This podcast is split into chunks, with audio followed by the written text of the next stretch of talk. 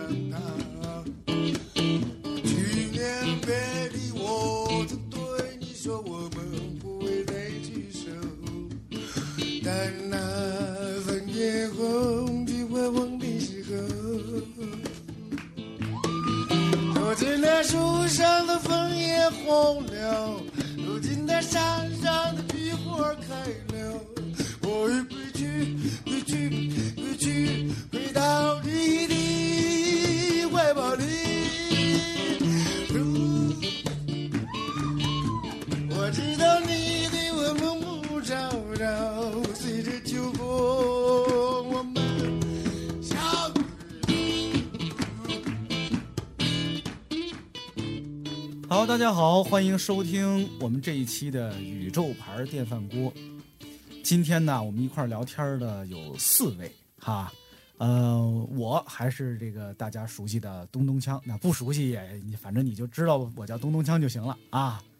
然后呢，另外三位呢，说实话都是我的老朋友了，我算起来认识每位可能都超过十年了，是吧？比如第一位，唐拉拉拉姐，大家好，我是拉拉。哎，第二位王胜华啊，胜华，大家好，然后第三位卓杰啊，卓姐，其实你看这这个尊称啊，跟直呼其名差别不大，是吧？大家好，我很高兴来到这儿。嗯，但是呢，我们你看，虽然我们开开心心的坐在这儿聊天儿，但是其实我们为什么坐在这儿呢？这个原因呢，其实是一个挺沉重的原因，就是不久前吧，呃，从我们录音这一刻算起来，应该是十几天前，呃，音乐人呃赵已然啊，赵老大，呃，在海南啊病逝了。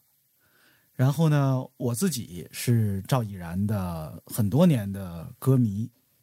然后呢，我今天邀请来的这三位呢，都是曾经与赵老大有过一定的交往接触啊。我们也当然也一直都喜欢他的音乐，是这样的一个阵容吧。我其实就是特别想听他们，或者说跟他们聊一聊我们印象中的。赵已然，赵老大这个人，因为我呀，虽然一直听他的音乐，但是我跟他本人没有什么接触，呃，就是肯看过他的演出，可能在演出现场也打过个招呼啊，聊过两句，但是毕竟我不是他的朋友，但是我知道三位啊，其实都是跟他有过接触的，比如说我先从盛华聊起吧，因为啊，我最近刚看了盛华剪出来的一个片子。是关于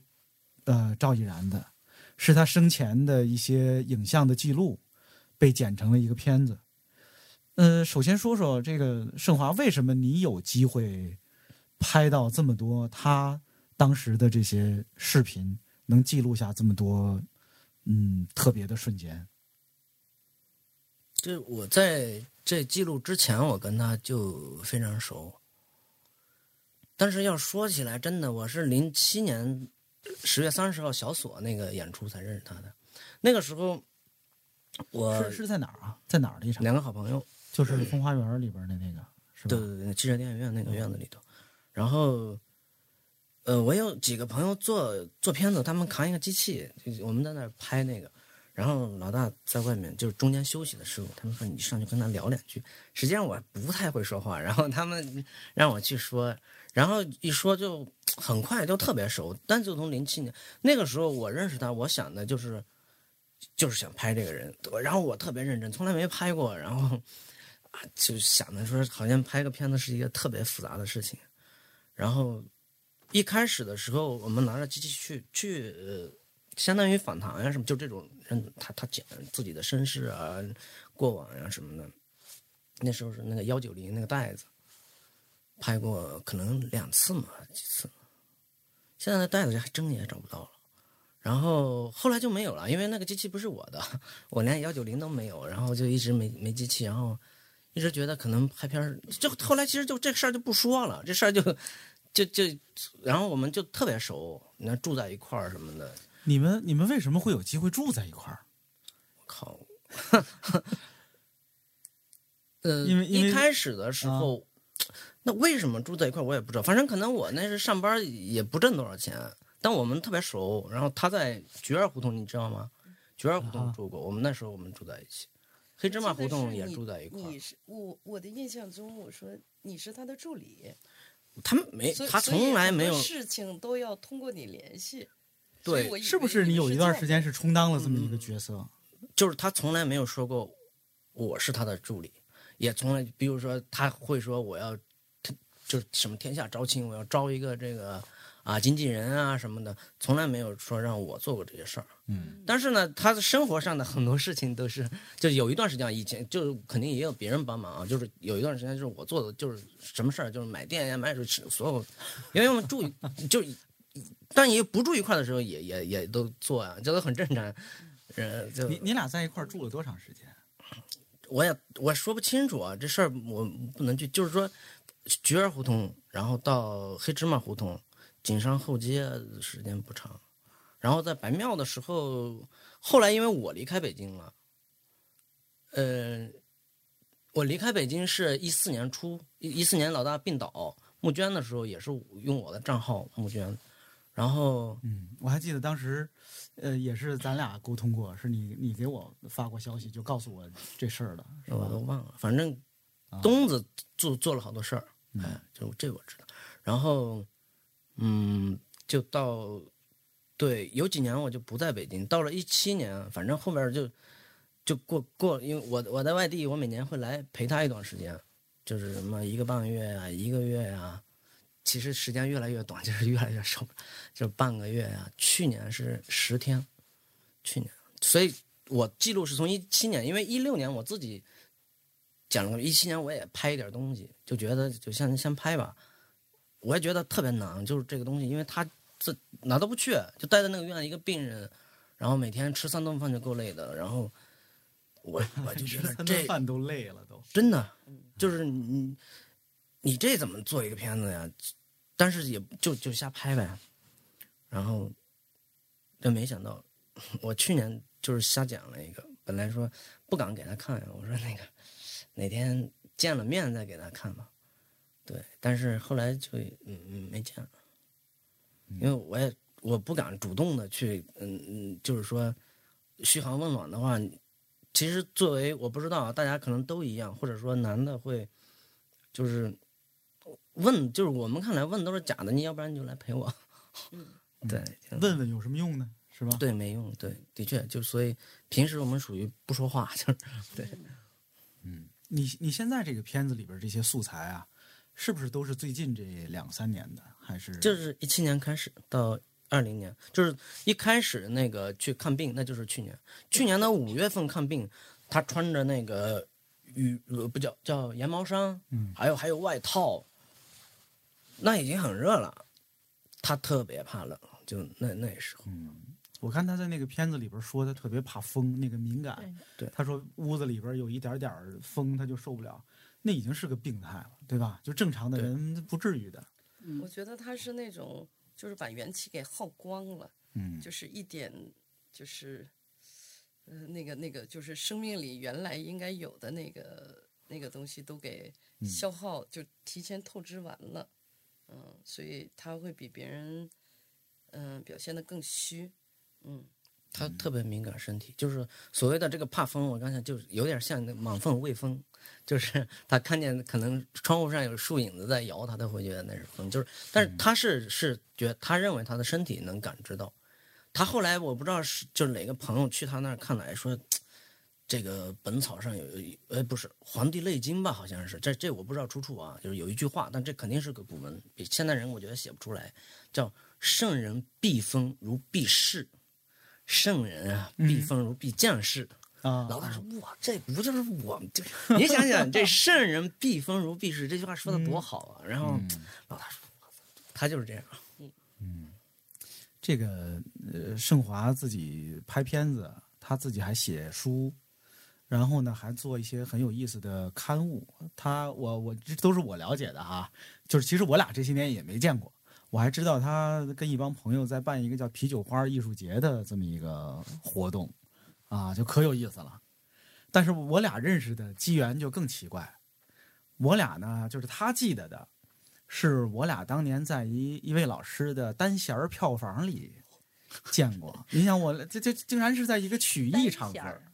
单弦儿，北京的单弦儿八角鼓，这当当当当当里当当当里当当里当，那叫单弦儿八角鼓。我俩是在曲艺场合那时候学一个叫插曲乾隆民谣，对，但是其实你让他唱一段，他唱的特别好。我刚才没说，就是其实我对你有印象更早，嗯，大概二零零六年左右，那时候我在音乐网站上班，然后呢，那一年就是星光现场办了很多那个演出，我印象中是在星光现场的舞台，就得底下大家都看演出啊，我都忘了是看谁了，也有可能是就谁都有的那种场子，我我就记得人群中有你。我要没记错的话，正常，就是对对对，因为第一，他当时烫一大大长卷发，好像头比这长，有点卷。第二就是，我没记错的话，你是自己拿双肩包，自己背啤酒进去。啊，有这种。对他背那大瓶的大绿胖子，他他不在那里边买啤酒，他自己带啤酒。没钱。你为什么对他这么有印象？有意思呀！就人群人群中有人从双肩包里拿出一大绿棒子来，自己开开喝，这多逗啊！这个是吧？因为别人可能都在那儿买那个。说。我也不知道是不是跟谁学，就是在无名高地，因为很早去看演出的时候，就商人那个山人长得黑黑的那哥们儿，他就他那双包里背一大堆，就是那种啤酒。我觉得我操能这样干吗？然后 后来以为我有一次自己带啤酒，就后来我们就瞎混，然后就是有一次去江江湖的时候，我就直接拎一瓶啤酒进去，然后。天晓就说：“哎，你别这样，我操！”就 其实没事儿，挺逗的。是，就是这当然不好了。当然，那个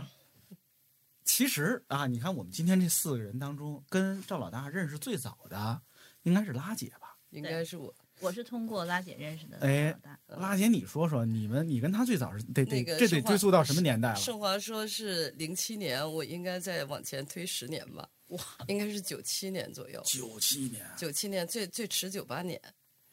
当时你们在哪儿认识的呀？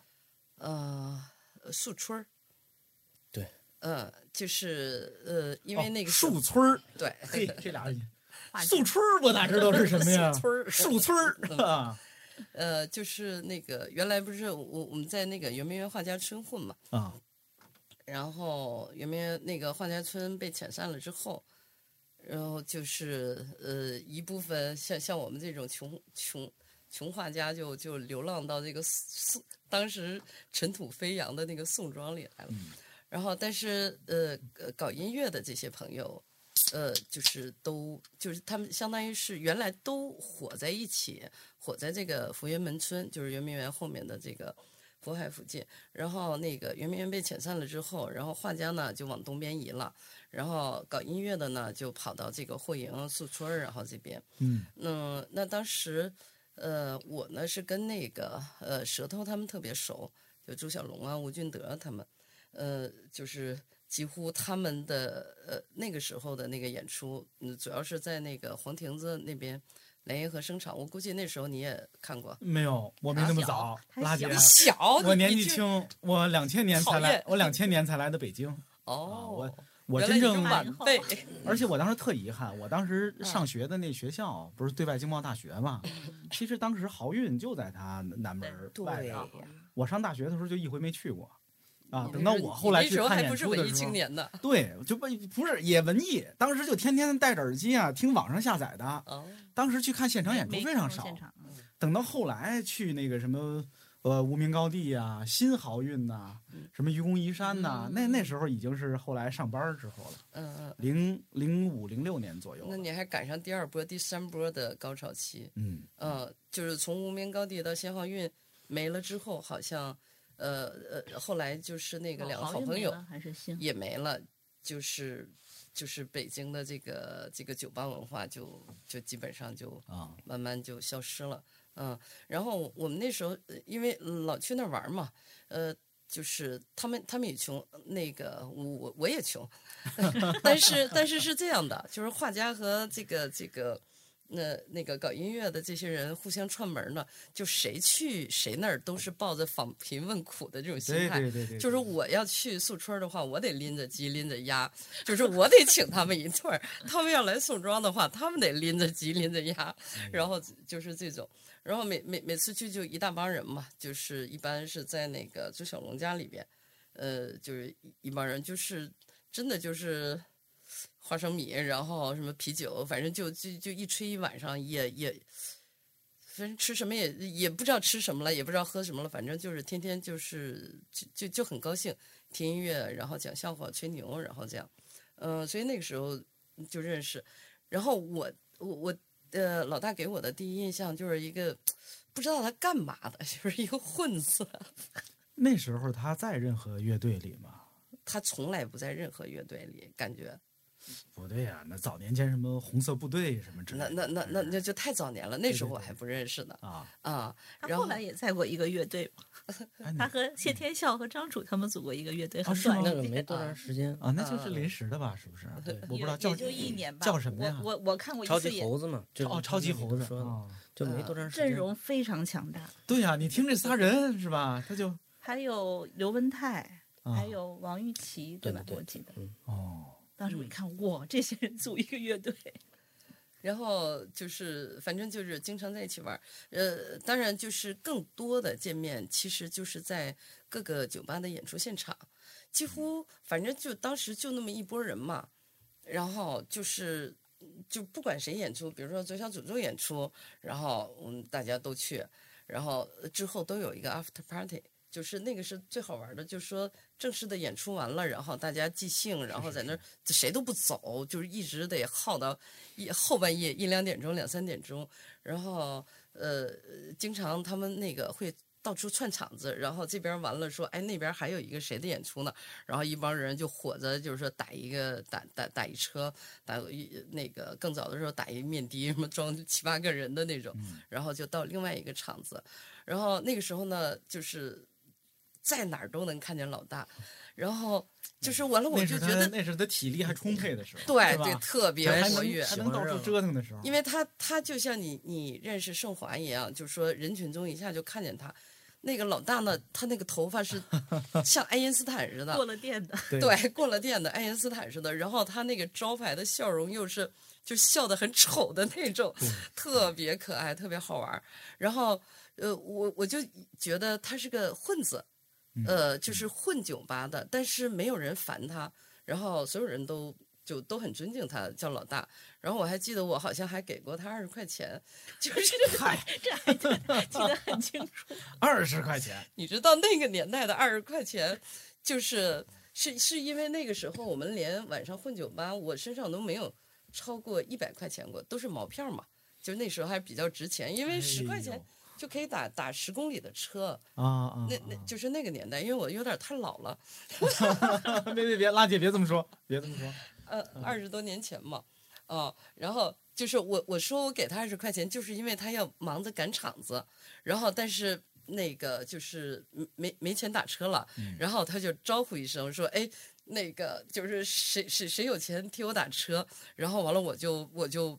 赶紧去去去去掏包，其实不不是。我就是给他钱，不是访贫问苦的心态，就不是救济的心态，就是那种好容易得个机会，我能给你做点贡献了，我能孝敬您一下了。是的，就是他老大就有那个气场，特别奇怪，就是嗯，就是我我我也不知道他是干什么的，因为那时候我一没有听过他唱歌，二没有听过他打鼓，哦，就不完全不什么，根本就没有被他的艺术那个没有征服。对，就是就是一个爱因斯坦的造型，然后而且他身上有一股奇，就是有一种奇怪的这种吸引力啊，啊，然后而且好玩儿，大家在一起喝酒聊天儿什么的，就是他确实看起来就像个可爱的人。对啊，我也我也我也只是，就哪怕你看他在舞台上的那个，偶尔跟大家闲聊几句那个嗯表现，他也是一个可爱的人。啊哈，对，后来后来就是呃，对，那个时候，比比如说我们一起聚会，深更半夜了，然后大家会弹琴唱歌啊什么的，然后有的时候，呃呃，就是就是大家会说，哎呀，老大来，就是其实在座的都是乐手歌手，都是音乐人。但是都想听他唱歌，哦哎，我就觉得挺奇怪的。然后后来就是，他就随便，他其实在，呃私下的场合里，就是随便，他不是，我觉得不是弹琴，就拨落琴，就随然后随便哼唱的，其实跟嗯咱们后来在舞台上看的感觉和和那个状态基本上是一样的。嗯，然后哇塞，我就觉得他虽然唱的是别人的歌，但是就很嗯。呃，我那时候还没有没有认为他是个歌手，然后就是就是很被感染和打动，然后后来，呃，大概两千零一年的时候，那个那个孙志强找我，他说那个因因为那时候，哇塞，我那时候当了半年那个咖啡厅的大堂经理，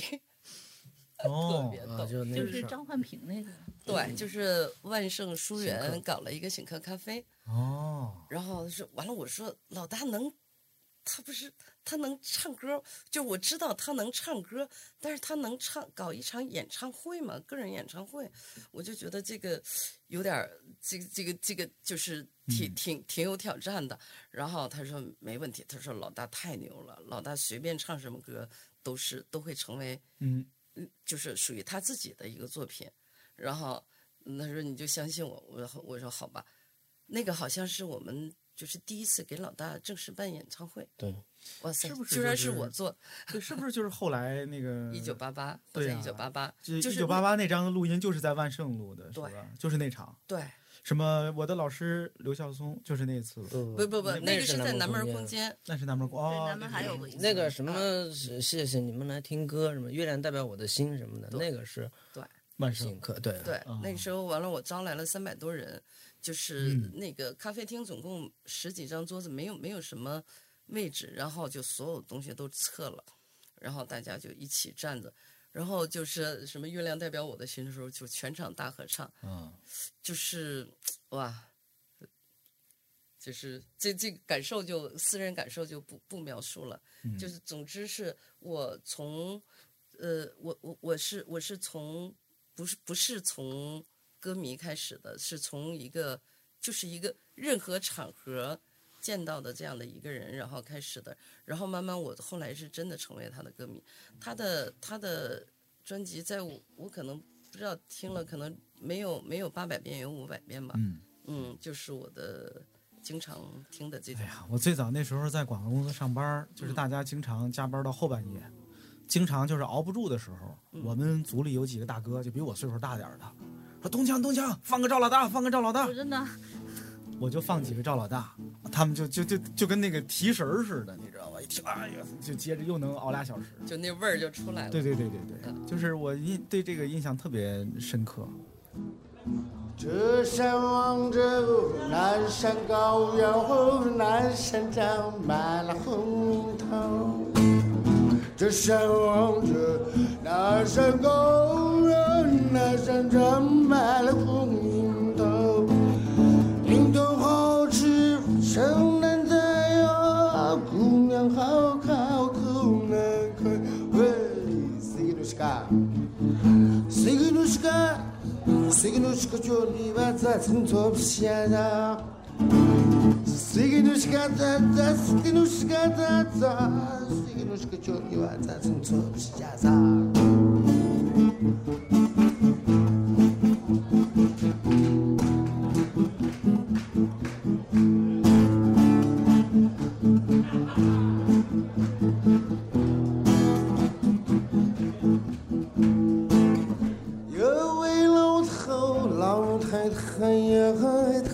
and.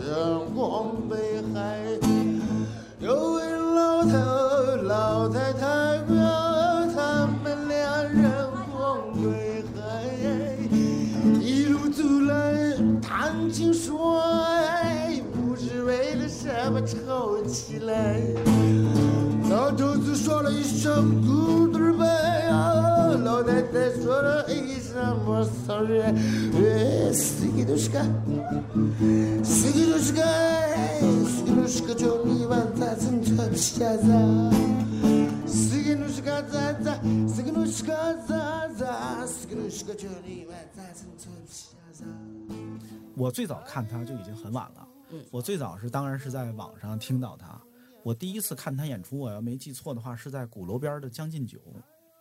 哇，那都真的是那应该是零七年差不、多零六呃零七年左右了。对，你想都《将进酒》都什么时候才有的，是吧？就是鼓楼边的，我在鼓楼边的《将进酒》看过他。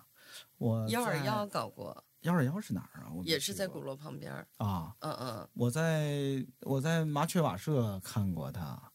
还在他在麻雀瓦舍演过，还新豪韵演过很多次，新豪韵无名新豪高地是不韵我是没去看过。无名高地好像没有演过。新豪韵有哎，我给你讲讲那个在新浩运的事情。新浩运就是他在女人街呃重新开的时候，那时候泽杰、我们就一起无名高地啊、新浩运都一起哦经常去看演出嘛，对不对？那然后新浩运刚开的时候没没有人流量，就是我第一次看刘东红老师是在无名高地 哦，真的 好像是我带他去的，啊，不是不是，刘东红第一次是我们的同事在 Cindy 哦 Cafe 看的。嗯嗯嗯，然后然后最开始呢，他没没没人，他得找人来驻场嘛。我记得特别清楚，找找那个张老大，每周四去，每周四去，然后就是观众观众几乎就就就我们一桌然后我几乎就是呃，我我不仅是为了捧场，而且我、这说在新豪运是吗？对，我印象我当时有一回在新豪运看，呃，二手玫瑰吧，还是有过？对，这底下都没多少人，就就好像当时就场子不是特别热，好像那儿。呃，对我觉得也是两次。不一定，就是好的也有一两百的时候也有，反正左小诅咒的是爆的，对推荐的是爆的。呃，我在新豪运也看过刘老师，然后那个他每每周四嘛，嗯经常就就我一桌，就是说带带两个朋友，然后完了就是还有别的桌在那儿喝酒的，嗯就是那种哎，这这这这唱一个什么什么什么什么不认。识他的，对对对对，然后呃，有一次比比较好玩的有两次，一次呢是那个谢天笑过来，就是捧他场，就是，然后他一看也也没什么人嘛，就就是就是就这么两个朋友，然后他唱两首就不唱了，然后那个谢天笑上去唱，就一口气唱了一堆那个八十年代的那个港台嚯，港台那个武打片儿的，什么嗯霍元甲了啊，什么什么陈真传了，就特别好玩儿。然后完了，我才发现谢天笑原来是个搞流行的嗓子，就就是很魔魔幻。他们俩在那个舞台上的那种，就也没有观众。然后，呃呃，另外一次比较好玩的是，完了我就说赵老大是一个，他是一个宝矿。然后，但是没有人看见，没有人发现，然后我就叫老崔来了，叫那个崔健来了。哦那次咱们一块儿，是吧？嗯那我就我们一桌，就我们就就就我们两三个人，然后就在是你们拉着崔。健去听赵老师，然后只有一桌几个听众，我我能知道崔老师怎么评价吗？哇，特别认真。然后最最最主要，他一看那个老大就说：“哎呀，崔哥来了，我我就别唱了，不好意思，咱们喝会儿酒吧，聊会儿天儿吧。”然后呢，就就就聊，呃，聊呢，就是他就说，他就。我我那我那次也是第一次知道他的经历，什么大学化学系毕业，然后呃要分配到哪儿，然后走一半儿，然后就放弃了，就就就就就出来这个这个流浪搞音乐了什么的。然后我就记得老崔当时说了一句，他说：“原来你是呃潜藏在我们摇滚队伍里的一个知识分子间谍，就是就是开玩笑嘛。”然后呃，当时老大好像说了说。赵老大这个这三个字是当最开始是老崔叫出来的，哦，啊，是吗？对那那我倒没有。也不是，应该不是。我我听的不是，我以为这是他们哥俩他是这老老大老二牧羊？然后长宽呀什么的，那那些人就跟牧羊在一块儿特别熟的人，然后这样他就叫他大大哥老大。是吧？我听他是这么说的，啊是啊我打一岔吧，就嗯他的他的本名到底叫什么呀？就赵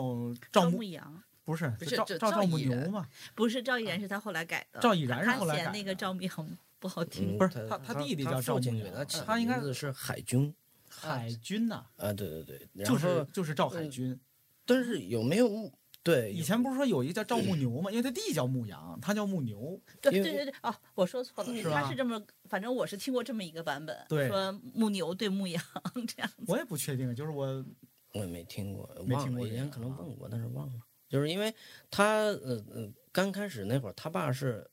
他六三年出生的，他爸是右派嗯下放，然后就就在山里头什么的那种。嗯他小时候是那种有没有这个我忘了，嗯，也问过。我是那次才知啊道他原来年龄是比老崔要小的，因为他一见面就是崔哥。后来我说。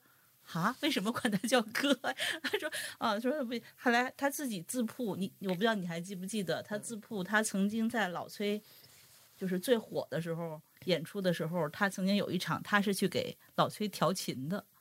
哦就是他像助理一样嗯做。他他问老崔记不记得，老崔说我不记得。那肯定不记得呀，那能记得他吗？他也办过崔健的演唱会，在宁夏。哦哦，他还办过。我呀，其实没见过他，我是从这个盛华做的这片子里边，我才看见他打鼓的那个姿态，我没见过他打鼓啊。我第一是没见过他现场演出，我估计到我看演出的时候，他就他就不不怎么打鼓了吧？嗯，我不是，对对，他最开始我就说你干嘛的，嗯然后他说我是打鼓，我是一个鼓手。对他一直然后认为自己是鼓手，他不觉得。然后完了，我一直认为他就是不会打鼓，瞎敲。但是有一次把我震撼了，是东子在那个糖果的那个首发室，嗯，然后请那个赵老二，就是那个请牧羊过来那个打鼓，结果牧羊那天喝嗨了，喝就是就是已经醉的那个状态，然后嗯上来了，然后就是比如说该呃跟本来是他要他要给东子伴奏嘛，比如说该起的时候，该落的时候，结果呢就是歌停了，然后那个东子使劲儿给他使眼色，他的鼓就停不了，然后但是那边音乐又起，他的鼓点完全就在。我当时给我惊了，然后啊，对，那那个时候，然后好像那个老大就就觉得这个局面有点不好收拾，然后就就就就上来，然后跟他一起敲啊什么的。我我记得是这样，就是哥当俩一块儿是吧？对，然后完了我才发现，呃，那那个那个时候完了我才知道他们有有有有多厉害，就是呃怎么说呢？他不是我们习惯听的那个。就是那种固定的节奏，动次打次儿，然后就就就是我们熟悉的那种稳定的节奏，呃，感觉随心所欲，但是全都是在呃，他有一个他自己的内内在节奏，然后或或者是说跟别人的那个那个节奏，可能是两个鼓点儿中间的那个点儿就是岔着的，但是他哇塞，我就就听把我完全听入迷了。当时我跟那个那个张帆，就那个迷笛的那个、那个呃张帆，我们呃那个坐一桌，然后就是那种面面相觑的那个，我就是张帆那个大嘴就咧到耳朵边儿，就是 说这才是就是就是这才是他们。就是高兴坏了，所以那天的风头全都在那个这个俩身上。他们哥俩是共，他们哥俩都被称作鼓王是吧？就鼓王这个称呼，他是一个神的级别，不是就是他完全超乎呃，他就是呃呃我们正常理解的那个敲鼓的范围之外，嗯。他完全是有自己的吸点，引的节奏不怎么打。，但是 那个我我其实就是听周老大是拉拉带我去的嘛，当时是说把他当做一个民谣歌手介绍给我的，啊，但是但是我认识赵老大呢，很快就很熟了，然后他就自己说我是一个鼓手，就是我我挺惊讶的，然后然后他就跟我说，他一直跟几个乐队租在院子里，目的就是为了要练鼓，因为那是个平房。他说他在楼房里练不了鼓，但是呢，我也是只耳闻没有见过，一直到当时有一次在银川有一个音乐节叫贺兰山嗯摇滚音乐节嘛，当时。呃，那次演出，我记得几个宣传的重点，有一个重点就是张楚的复出，哦，还有何勇，何勇其实当时在北京已经开始演出了，但是张楚一直大在哪儿大家都不知道。嗯，但是我这老大也从来没有跟我提过。然后他那个后来一直到演出的时候，我才知道老大是张楚乐队的鼓手。然后那是我第一次看老大打鼓，我说啊，张楚乐队的鼓手，我说那应该是水平不低才能给张楚打鼓吧。后来回来之后，他们嗯，反正张楚去哪儿又不知道了。后来，但是他回来之后呢，我有一次就听说张楚潜伏到了北京，在北京我不知道住哪儿，但是就说老大就跟我说，哦，他们组了一个乐队，然后老大依然是那个乐队的鼓手，就是谢天笑他们那个一起组组的那个超级猴子。我才知道，哦，他他原来是真的会打鼓，他不是他不是自己以为的那种。嗯然后我看他们有一次在乐队里争执，然后老大自己也说我是中国最好的鼓手。我觉得应该是当之无愧吧。就是反正你看我不懂啊，但是好像从各个这个呃甭管是专业的还是还是见过他这种反馈，我觉得应该是至少水平是非常高的。就他们哥俩是吧？呃，我觉得他们哥俩都是非常那个自我的人。你看老大，他唱歌，他弹琴唱歌，他特别不愿意演出。他说他唱歌，他也不是他不是为了表演，他说他成了一个要上台演出，成了一个比如说要收门票就要赚钱的事情，对他来说，他他其实是心理负担是挺重的。然后，呃，但是他就是他在什么场合，他都能马上沉到他自己的那个情绪里边去唱，就是任何歌，你看他唱的，呃呃，那个前一段不是那个老大刚去世，不是。呃，网上议论纷纷嘛，因为好多人说，哎，这个人，呃，行吗？他说好像挺有名的，但是好像只有一张专辑，而且没有他的原创歌曲。但是他的本事是他把任何人的，他随便唱哪首歌都都完全内化成他自己的东西。然后，呃，我我我有一次拿就是呃碰巧就是呃也是网上嘛认识了那个小虫，就是这个台湾的，台湾的，对，然后完了我就我就说我说你你听过那个赵老大吗？就是赵以然吗？他说谁呀、我不知道。我说我说那个他唱过你的歌，我说我发给给你听听听。然后他听了就愣住了，就就沉默良久。然后他说：“这是我听过最好的版本，就是呃，最疼爱的人是他写的对最疼爱的人。”然后他说，他让我想起了当初我写这首歌的感受，嗯就是他觉得一下子就是 get 到他自己的内心了，就是还呃，就是至少那一刻还是挺挺挺挺挺伤感的，嗯，挺厉害的。从来就没冷过，因为有你在在我身后。你总是轻声地说，黑夜有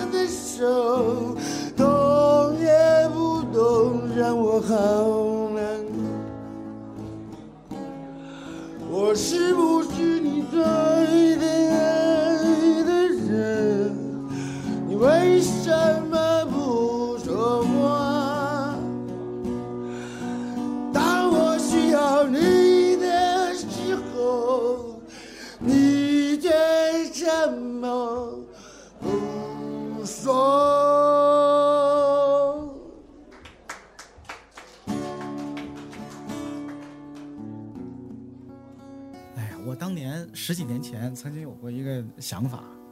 我当时有一段时间就就呃一边听这那段时间一边听赵老大一边听范晓萱，哎，我就突然想，范晓萱有好几首歌特别适合赵赵老大唱，像什么氧气呀、什么之类的。哎呦，我想这要赵老大唱一这个多好，但是你看是吧，人家不听我的呀。啊，这这这这是当时一个奇怪的想法。他，呃你看他在这个片子里边啊，盛华，嗯，就我看他自己说说过，他虽然后来我们现在能听到的也就这十几首歌左右，但是他说他当时其实准备出来了三四十首歌的，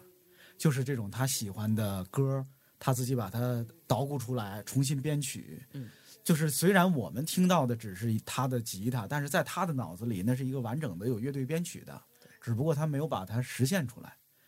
他在这个片子里边还还自己描述了一些，是吧？什么这儿这儿该进小号了，什么这儿该进那个手风琴了，他在脑子里是有的，而且是有三四十首歌的。可是呢，就是你看我们，反正我是都没听到过，我不知道盛华你知不知道？就还有哪些歌是他，呃，就是是他曾经有这个翻唱计划的，或者说实际上他也是他喜欢他愿意唱的。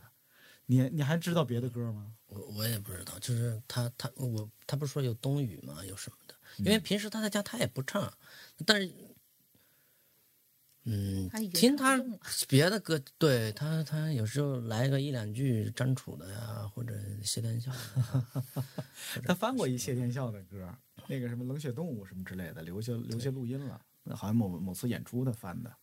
然后上次就在那个群里面，就是他内蒙的那几个朋友，他们挺好的对，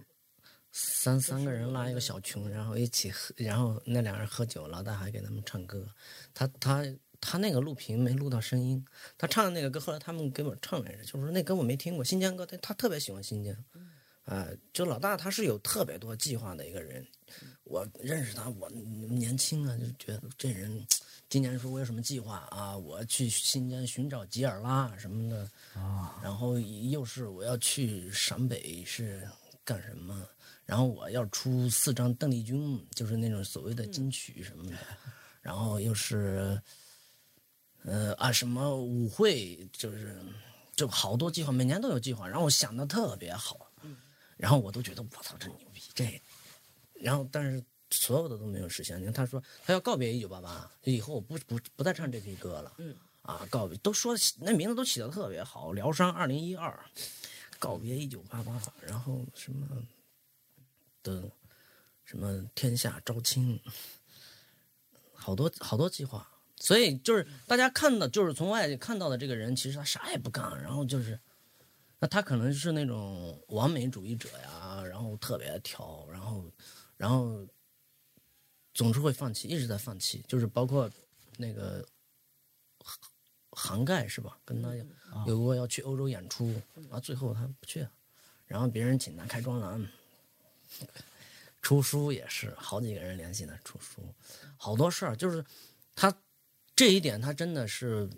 对，就是我们住一块儿，我至少听他，哎呀，我觉得肯定不止两回，就说，这不就是钱吗？老子不要，就是这种商业的这种钱他不要，但是他借钱他他他会他他反正要过日子，他他要借，就是说他宁可去见他他拒绝的好多商业上的事儿，总是我我我猜啊，就是他说的那个不要钱呐，不是说不要钱，是说我不要这样挣钱，对对吧？就是我才不会为了挣钱干这些破事儿呢，对，对吧？这是不想卖自己的那个创作，嗯，不想卖自己的，或者说他不想卖自己的情感，嗯，就是对自己的这个东西还是挺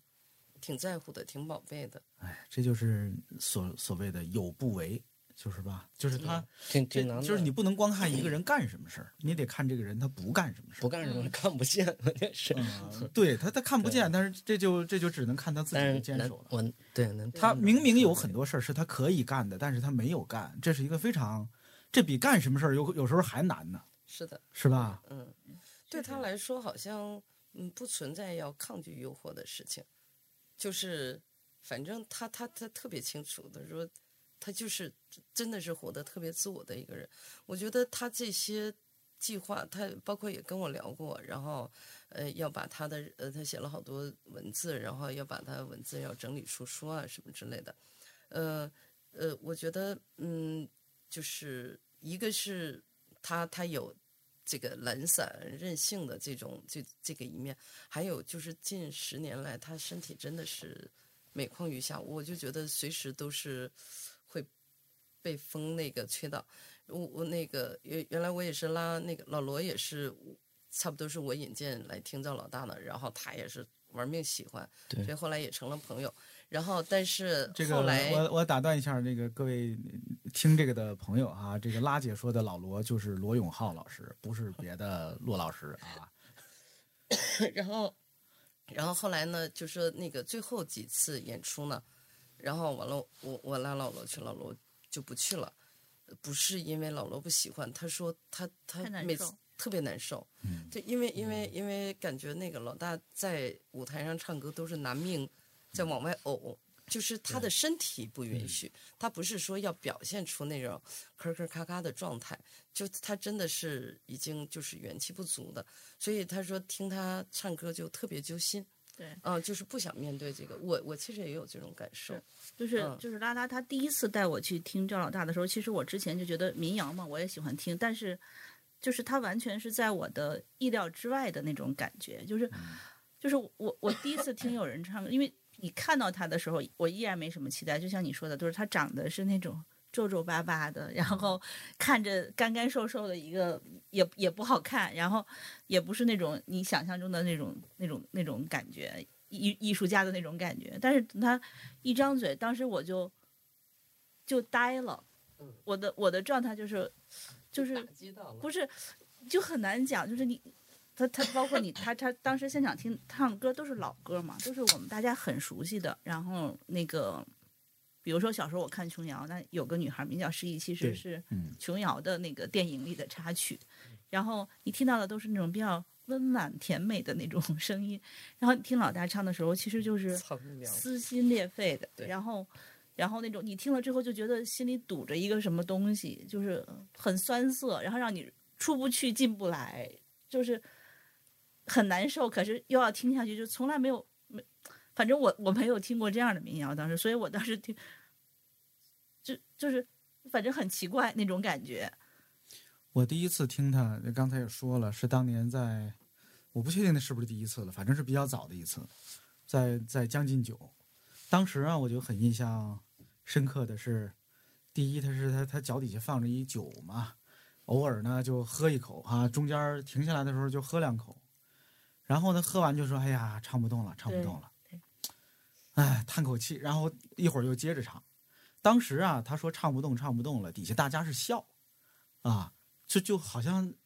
就是这是个很普通的一一个调侃，对，很普嗯通的一个感叹跟调侃，嗯就是就反正就是撒娇嘛，甚至是嗯对吧？对，我也跟着笑。再后来呢，又过了几年，就类似于在什么两个好朋友这种地儿啊，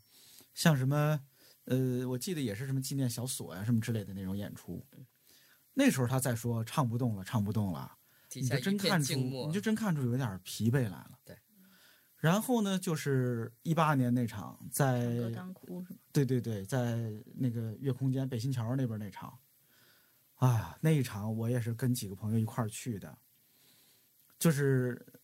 他在后后边有一些就是真唱不动了，因为大家也知道那个演出的背景是什么，就是那场去看的，我觉得都是知道赵老大在在面对着是什么情况的人。那场也是我唯一一次看到有演出，是说最后底下所有人喊的不是 uncle uncle，喊的是别唱了，别唱了。全场观众一块儿喊：“老大，别唱了，对，休息一会儿吧，歇会儿吧，别唱了。”全场观众几百人呐、满满的一场喊：“老大，别唱了。”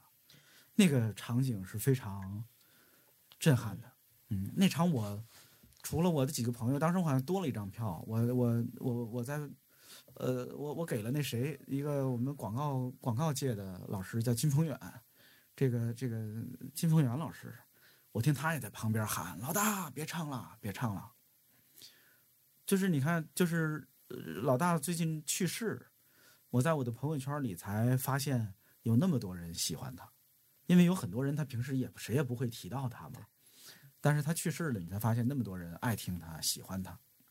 当然，我也发现，就还有很多人没听说过他。对，就是那两天朋友圈里也经常有一些人说，我第一次知道还有这么个人，我知道他去世的消息，我听了他唱的歌，我我被震撼了，我看到好几个这样的消息，嗯，就就是我们是眼瞅着他从那个还嬉皮笑脸，对还能跟这个世界嬉皮笑脸，到最后就真的是唱不动啊。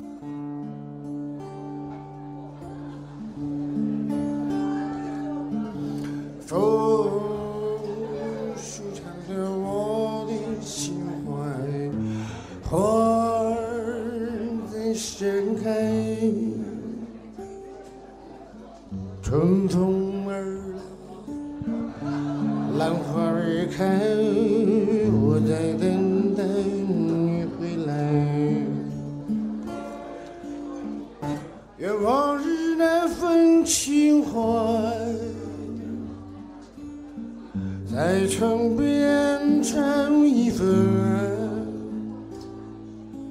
好让我俩再度迎接快乐的未来。幸福的现在，快乐的未来，有你伴在我左右，我就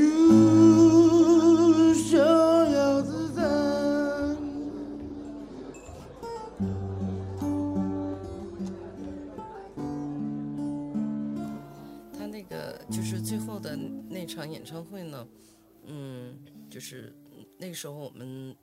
嗯就找我嘛，然后说这个哎呀，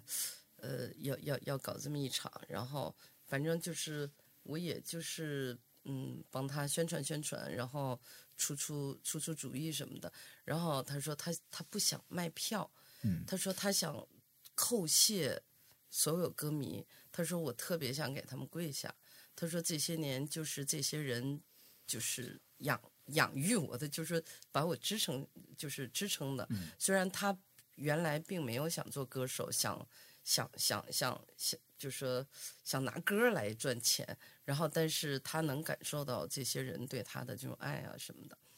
然后。呃，完了，我说那不行，我说一定要卖高价，然后 就是就是我我我的我是市呃那个市场的思维，我我觉得凭什么呀？大家白白听了这么多年歌，呃我说你卖五百块钱一张票，照样满员，因为喜喜欢他的真的是会是的，是的，会会那种。然后，但是他好像呃，我忘了，也反正一一百来块钱吧，一两百块钱，就是就是很对对，很完了，我就觉得，哎呀，我说真真真是，就我就特别心疼。我说你就收一笔钱，我说你没钱，你你你你你这样的话，不又能过几个月嘛？嗯啊，然后但是他就那那场演出的票价不贵，我印象中特别并不是一100个多，对对对，一百二一个十还是我忘了对对，我就我就我就很着急。我说你至少是两百以上，两百八、三百八都可以。我说你你你千万不要贱卖了，嗯。然后他说我实际上不想收钱，他说我特别想就是跪谢我的这些歌迷，他说能来看的叩谢天下歌迷。对对对对。老大说的那个，我记得我事后好像在哪个文字里看到过，就是老大可能是因为好像是一五还是一六年，他一不是四年，病过一次嘛，很严重。嗯，然后当时很多人可能给他捐钱，然后老大呢，当时他一直心理负担很重对，他好像收到收了，最后说一共四十多万吧捐款。他后来其实看病啊什么都是靠这个来维持的。但是对老大来说，其实老大这一辈子我估计借他的钱的人也很多，但是他心里他自己原来日记里就写过，说我以借钱为生，是吧？我好像看他说过这样的话。我觉得大家也愿意赡养他。嗯，那是另外一个问题。但是对老老大那那次拿到了那么多捐款之后，他心里可能是很沉很沉的一件事儿，所以对他来说，他可能把那个当做一一个个告告别演出，最后一嗯次要，他说我要给大家一个交代。他没有，他也不甘心。他为什么他叫他叫我不知道后最后的宣传是不是就前面改啊？就是并非告别的告别，就是说如果我还有力气的话，我会给大家一个像样的、欢乐的那种 party。但如果没有的话，这可能就是我最后一次演出了。当时他这一七一八年写下来的。嗯嗯嗯。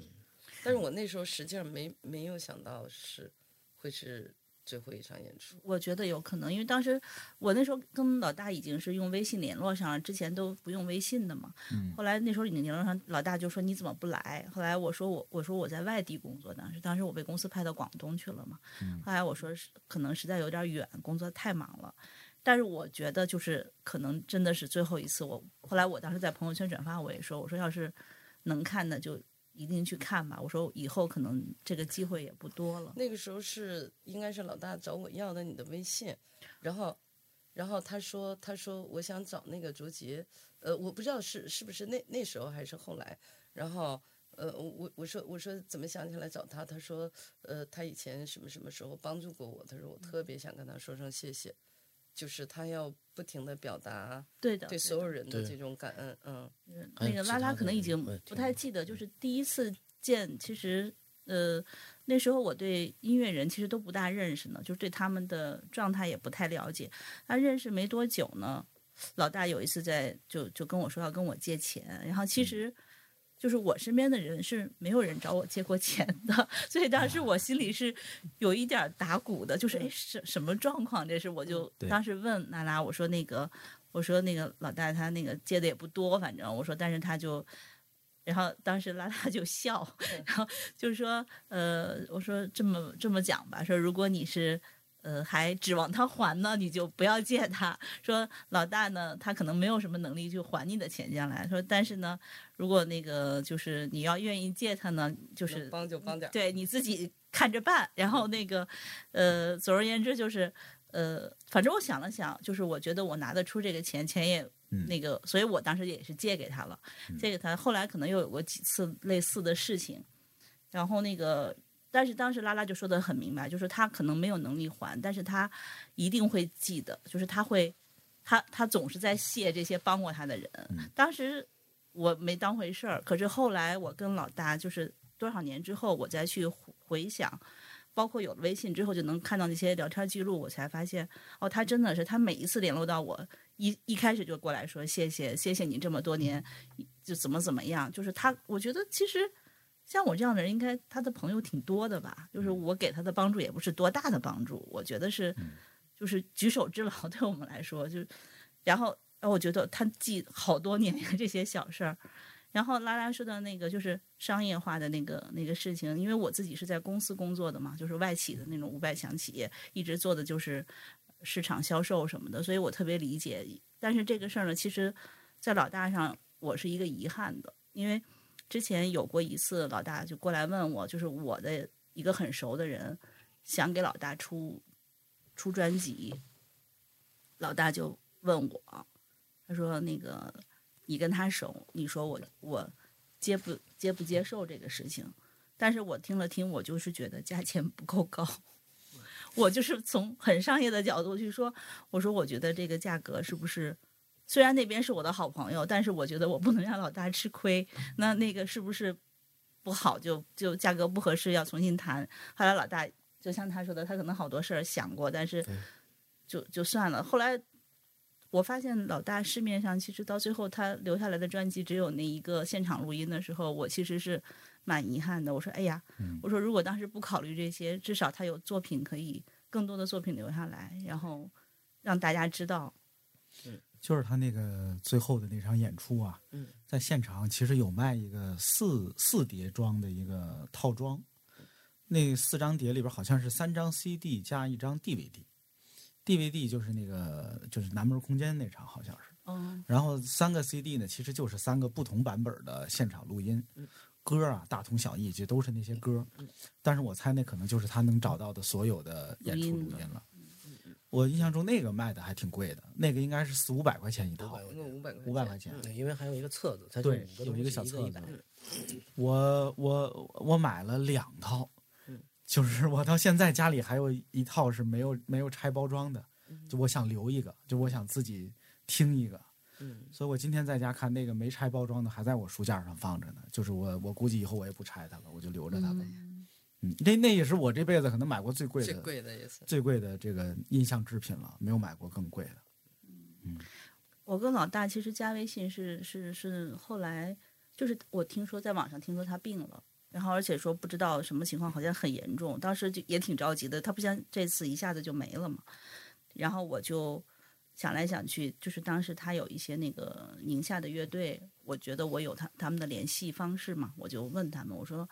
我说我想那个联络老大，然后当时对方是婉拒了我的。嗯说那个说老大现在病的挺厉害的，说可能没有什么能力一直接朋友的那个问候，挺多人都蛮关心他的。说那个我当时好像还问过你，我说你有没有老大的联系方式？你说老大那个电话老换，就是他去了好多地方，说现在这个可能也不太对。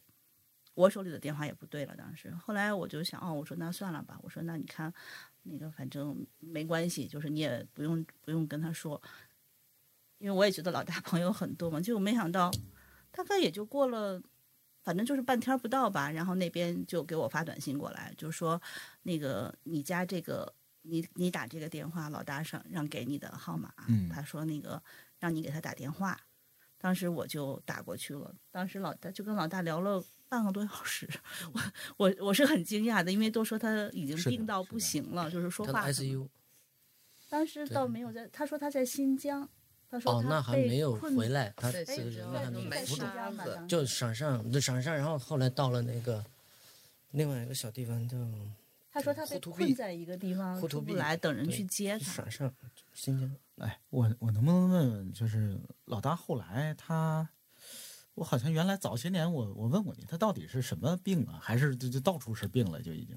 他一四年那一次，肺不好，啊反正诊断是慢阻肺，就慢性阻塞性肺炎，哦，但是他的心脏呀，好多地方都不太那个。另外一个就是说，你看现在人，如果你这么重的病，他是从新疆是朋友接回来，直接送到 ICU 的。进 ICU 他不相信西医啊，这个很他个性太强了，你知道吗？嗯他在 ICU 敢拔管子逃跑，就就我不干，我今天死了我我也不信你们，他就是这样。我觉得我在这待我就死了真。他真的拔管就死，我当时发疯我说服了，他这个太服了，我没有人敢这么干的。我看他而且他给我讲过他怎么从这个病房逃跑，啊因为他躺他已经不是第一天躺在那儿，因为他在那儿躺几天了吧，反正医生肯定也在救。咱们理解啊，以我理解就是宁夏的，然后他观察啊这护士出去了，然后他先躲到厕所，其实他那时候身体很弱，真的很弱，然后他躲到厕所，然后都不知道电梯在这边还是在这边，然后我操跑出去夺门而出，然后到了大街上，保安就抓他，你知道吗，就就去堵他，然后他抱着一个电线杆就在那骂，录下来了。我那时候不在，我有朋友在，他家人都去了，抱着电线杆子在那儿骂，然后旁边一个大姐卖玉米的，大姐给我来一根玉米，我操，玉米边吃边骂，我操，就他太就没有人敢这么干的。然后一回到家，他就坚决那个，就是谁都不敢签这个字儿。你人家医院医院说，那你实在不待，你签字儿，谁都不敢签。然后老大后来问你，我签行不行？行啊，你早说呀！咔他一签，然后签完了，回去之后我要喝咖啡，谁都不敢给他煮咖啡，他就要喝咖啡，特别燥，就就那种人，没办法，太有个性了。我看你这片子里边，就是他去跟那个看那中医嘛，对对对，就是我一看那意思啊，他就是他只信中医，对对吧？而且他在那个片子里，绝，他跟那个医生的交流啊，你我觉得他也挺偏执的，就他会说，这我这个病只有谁谁谁能治，他治不了了。对啊，我就、嗯他自己对他的病，而且有那个有自己的判断，有自己的一套逻辑。对，他有一段时间就是经常给我发微信，是 问我广东的那个煲汤。哎，他特别喜欢那个他不是，他说他他的病就这样了，他只能靠养。然后我就特别奇怪，我说我说为什么老跟我讨论煲汤的问题？他喜欢煲然后还有啊一段时间他知道我在广东，但是当时我是公司已经就是让我要回来了，我知道我马上就要调回来了。他还说啊，你在广东，那你麻烦大了。我说什么意思？他说因为我我要去广东，我要去找你，所以你刚才说你俩为啥住一起，我觉得一点儿都不意外。他可能就是我不会，啊我俩坐一块，他做饭。不是啊，就是他给你做饭呢？对，我不会。他跟我说，他说你要学会我做饭这几招，你泡妞就容易多了。但是他会的几个就几也个菜，也对呀、来来也我去就那看我看他也做不出什么来吧。没，他也行，这反正我是不能行，我太不喜欢那个来来来，他常做的是什么菜啊？黄焖羊肉，啊，有羊肉，有有有那个什么萝卜丝儿什么的那种，因为我对那些东西不明白，就西北是他反正嘛，他主要他说的对，就就是已羊肉经说那几个菜，而且当时他是自己在院子里种菜，是吧？他只吃自己种的菜，没有，就那个院子里面，就那是那已经到后面，就那会儿的时候，他自己做饭也特别累了，他也没有，因为后来有要有保姆，种菜也不是自个儿种，因为那个嗯。房东的亲戚也不是不是雇的人，就是他他是因为他太讨厌什么转基因啊、农药啊，他对这些东西过于的有反感，嗯就他还老跟我交流咖啡，他那时候对他只喝特别喜欢喝现现磨的咖啡，你想，我就说嘛，重症病房出来一回家就要喝咖啡，说我要喝咖啡，太讲究了。哎，每天喝咖啡。所以自由是什么？就老大一生追求自由，就是我在四十岁才悟出来的自由。就像刚才你说的，他不是想干什么就干什么，他是在你不想干什么时候就敢不干什么。嗯，就是不干什么的自由，比这个干什么的自由更更难更难，对，是吧？我这几年啊，就说那个呃，就每次问他在哪儿，然后或者说听到他在哪儿，就是真的是天南海北的，就是。然后完事有一次说我在新疆埋沙子呢，对，我说干嘛呢？他说这边就是日照特别强嘛，那个白天一晒那个沙子就特别热，然后说就每天埋在那个沙子里边叫沙疗，是是把人把他自己的身体埋在沙子里头，对，哦 对，就驱散体内的寒气，呃，就好多人在那儿，有好多人在那儿炒栗子的他是当地的那个，对对对，就这我就然后再再一次问呢，然后那个，因为我我我我跟周杰我们共同的朋友那个草原白，对对然后对，那个呃特别好。对，这就是我们一起听崔健，就是认认识的，也是老哥们儿。然后说啊，那个拉拉老大在我这儿呢。我说啊，他怎么跑到跑到你那儿去了？那个东乌珠穆沁旗呀、然后我说怎么跑你那儿去了？然后那个他说那个老大身体不行了，这都好几年前了。然后说那个身体不好，然后我们接过来在这儿给他养一段儿。我说哇塞，放在你们那儿，就是我我一个是一是挺意外的，还有就挺放心的。就是他像他们那么远的地方，就是纯粹的，就是就是爱好者，就纯粹的歌迷。对，然后就是，呃，我我我就想那个刚才卓姐说，就好好多人去帮助他，就是大家。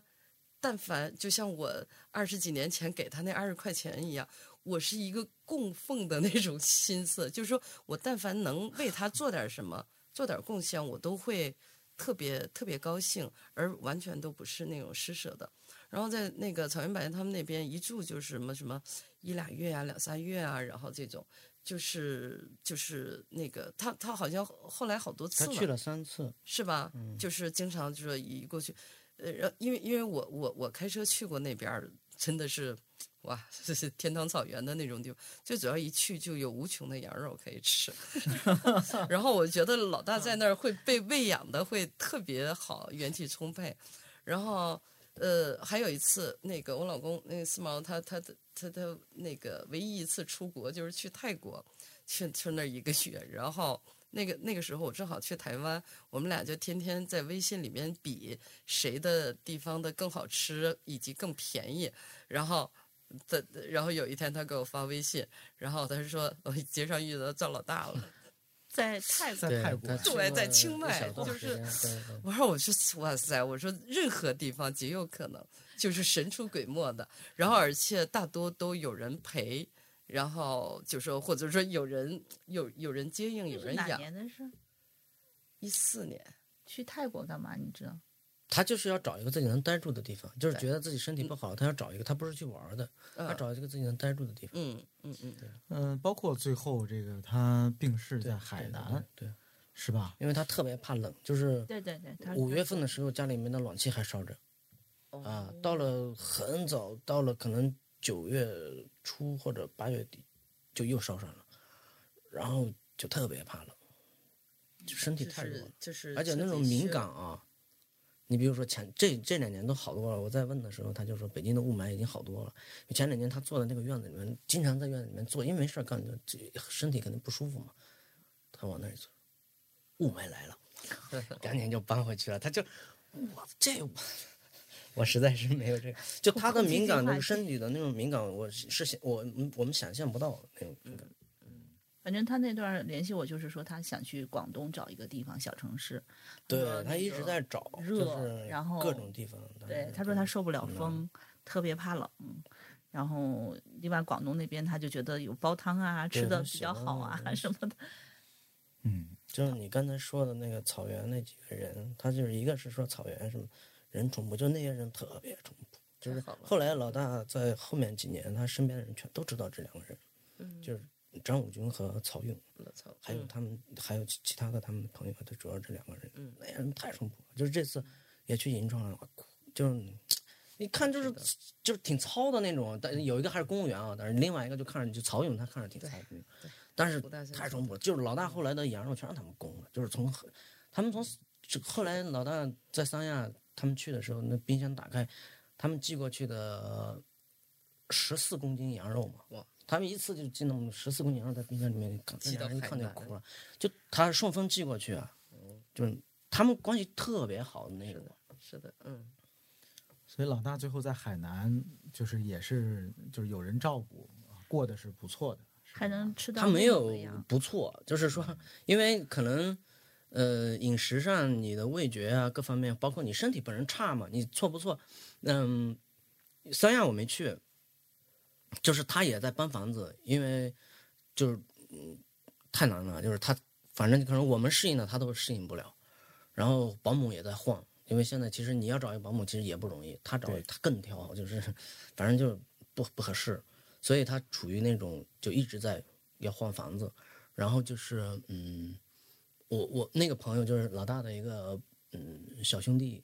东方说这是是说这是我见过大哥住的最差的一个地方，就是我这么多年了没见过他住的比这个差。然后他要搬那个房子，然后就在前两天，就是他要搬房子，说好的，比如明天搬，就是下大雨了，然后那个人就说赵先生，这雨太大，这房子搬不了了，然后。就就是他楼下有一个开饭馆的，也是他们银川的。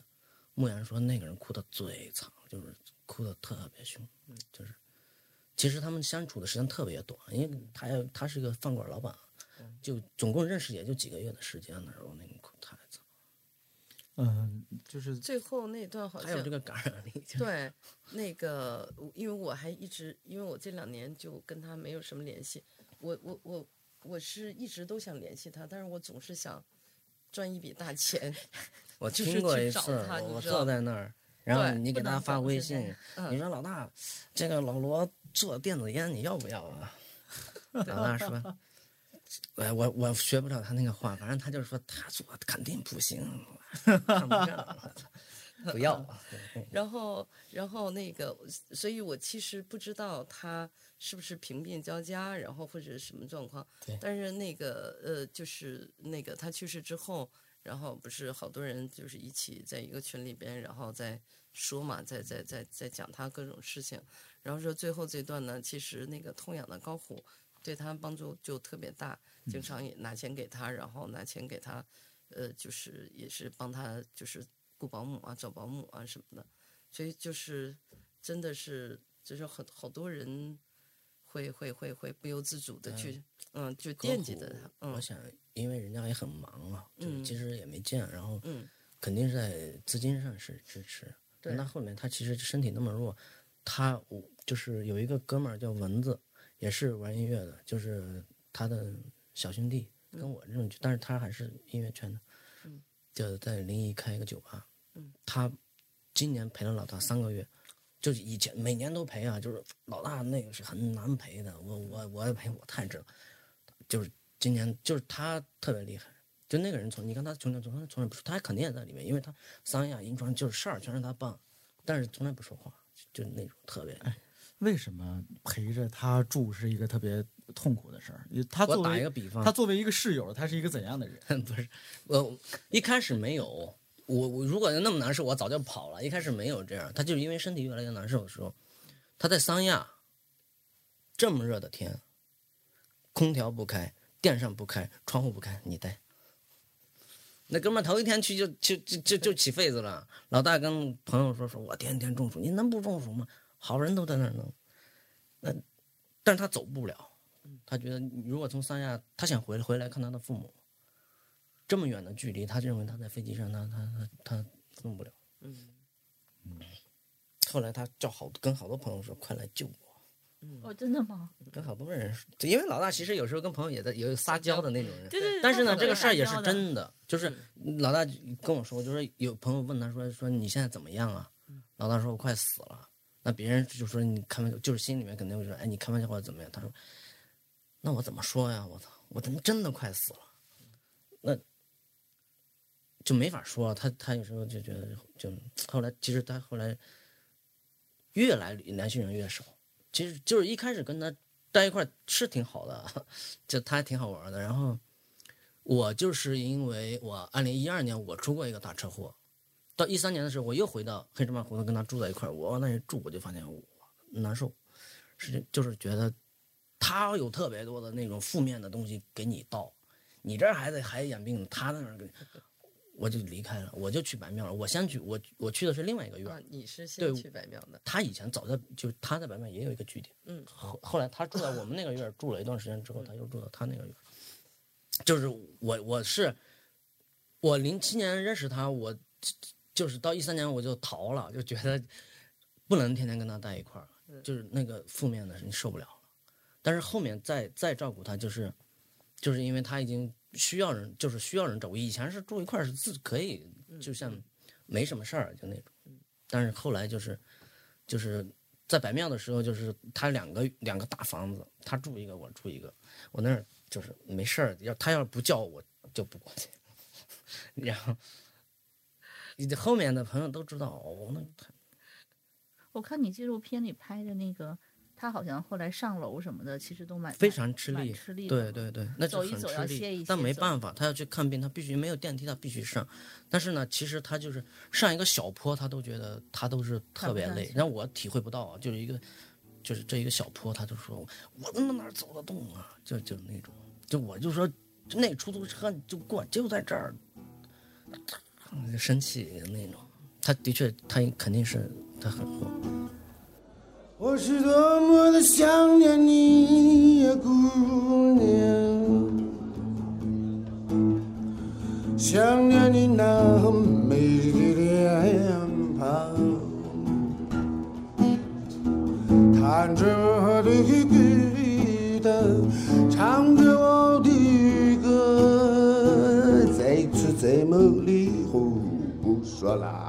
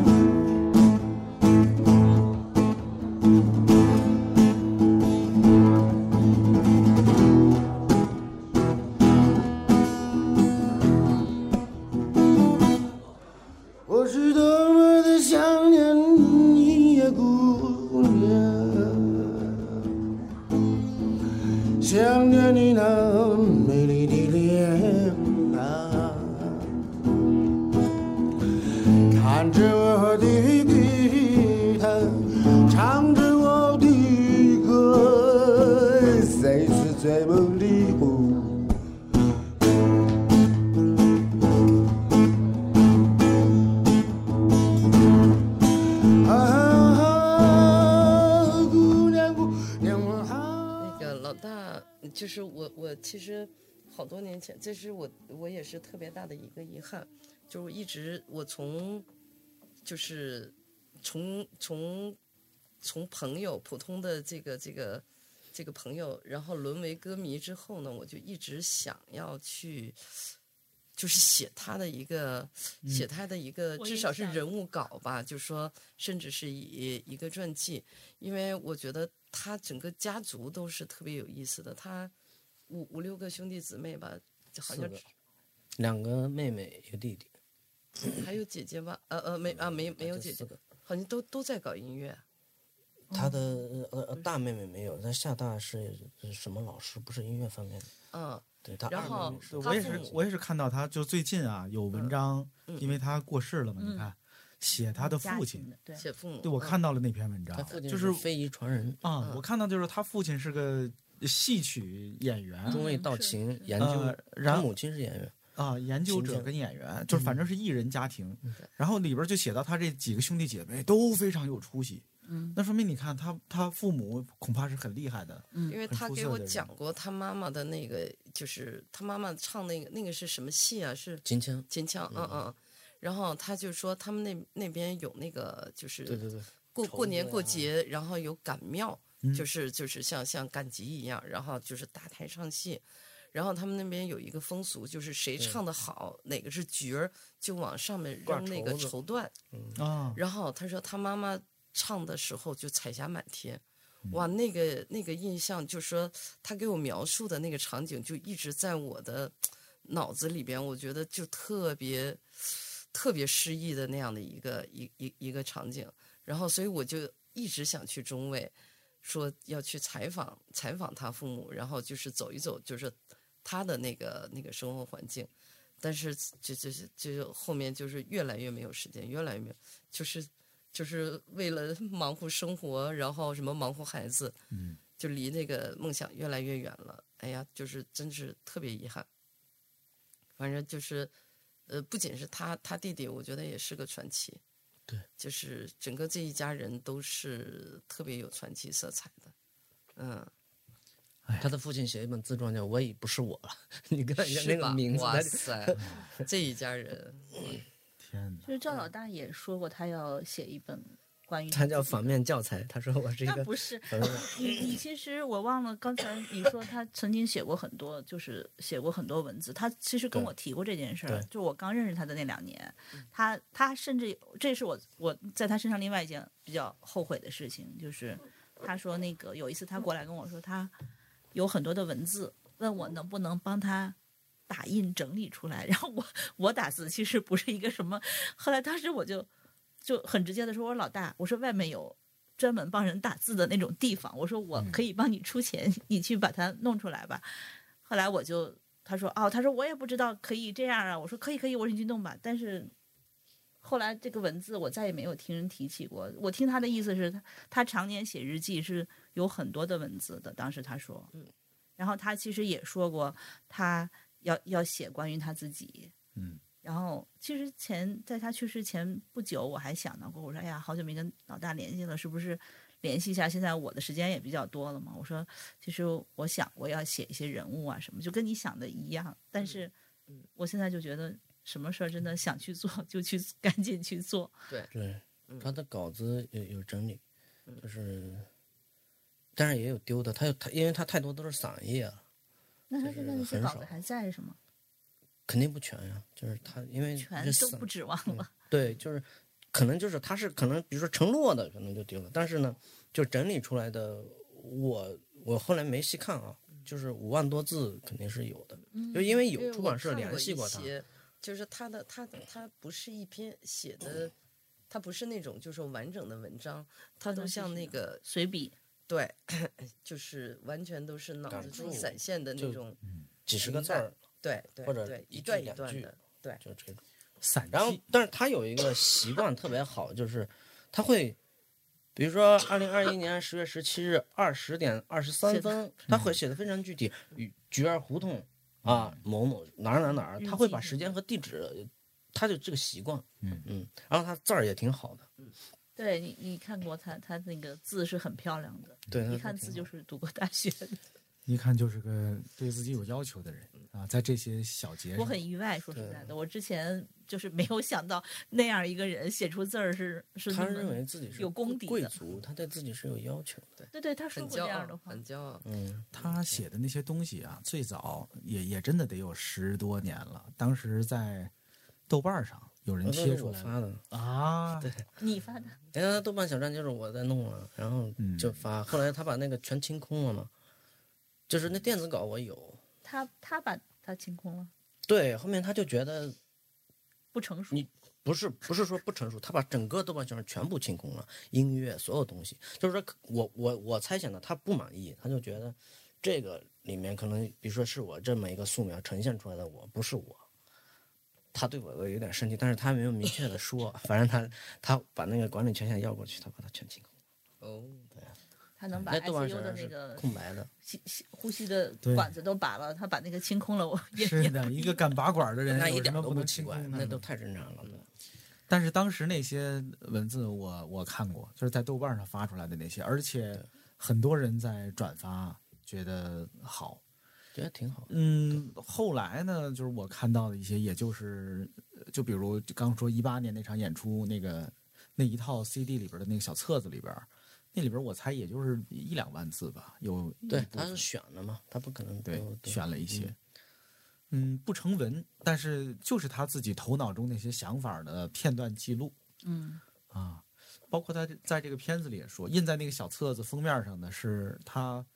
非常得意的那个公式，叫“艺术等于真理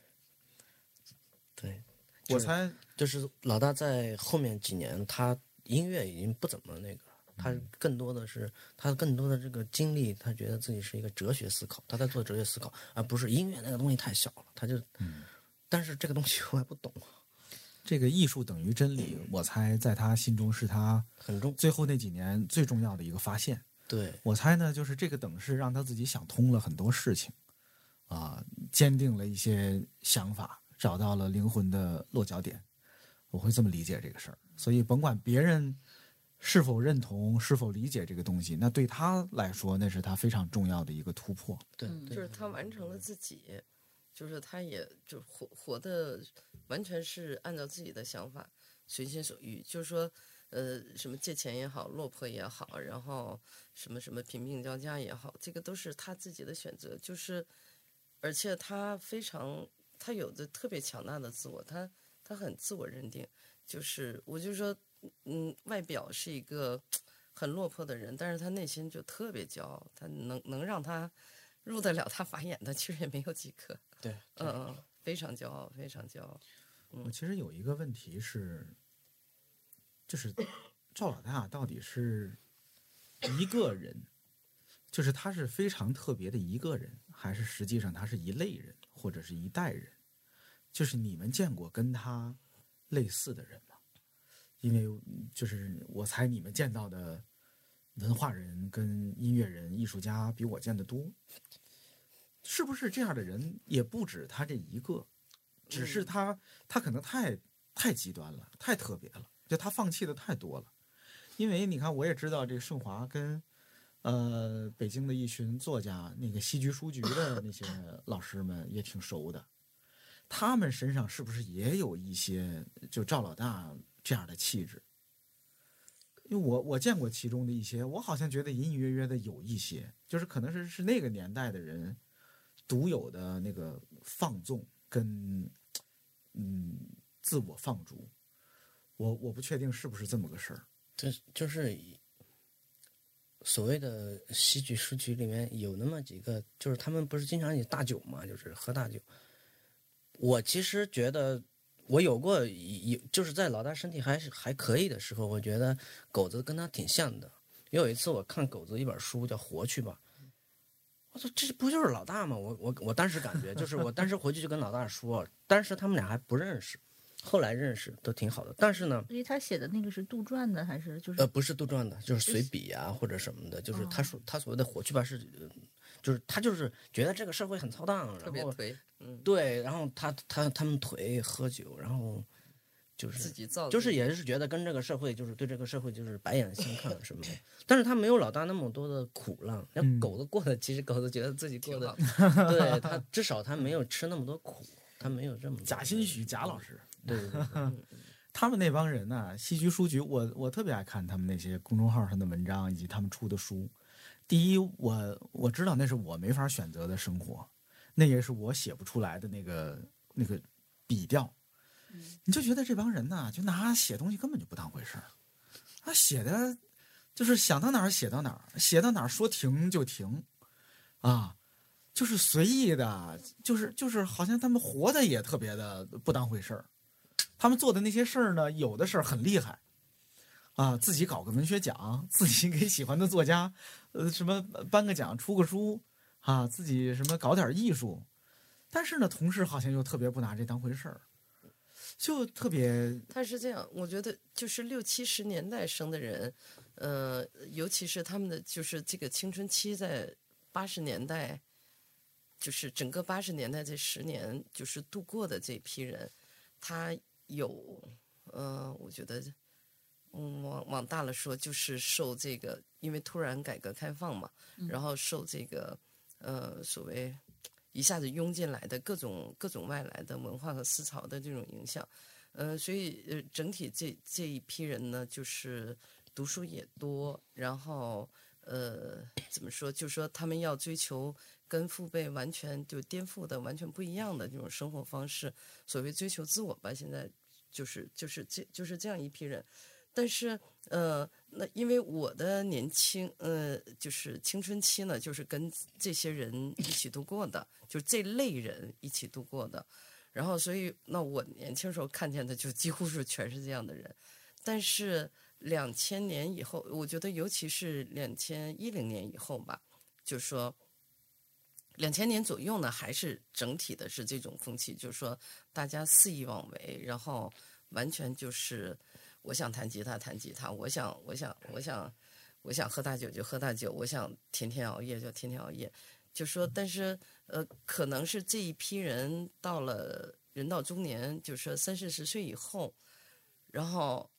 我我不知道，可能是跟整体的社会环境也有关系，然后跟年龄也有关系。你进到四十岁之后。你的就说你有家有孩子，就说你的生活重点和生活状态也都完全不一样了。所以那这十几年一看下来，就是大家其实跟跟那时候其实整体的那个状态不一样。然后这个时候老大就特别突出，就只剩下一个老大还这样。嗯，对，就比较少吧。我突然想起来一个，就刘玉武这个人也是，我见过他两次，就是他也是有点不合时宜。老柳。对，然后过得也挺清苦的，嗯，然后，但是呢，他那个气场就是他那个氛围感，就是大家都特别喜欢他，嗯，呃，但是他们这种但是每个人都很有不一样，魅力，对对对，很有个人魅力，大家都喜欢听他聊，他讲故事感觉就在云里雾里，然后讲的特别特别嗨，但是还是不一样，反正就，可能老大的那种悲剧感更强，对，因为老大一个人，我没听说过你们刚不就舌头。他们不是舌头说老老喜欢说老柳刘玉武那个，在兰州这个人，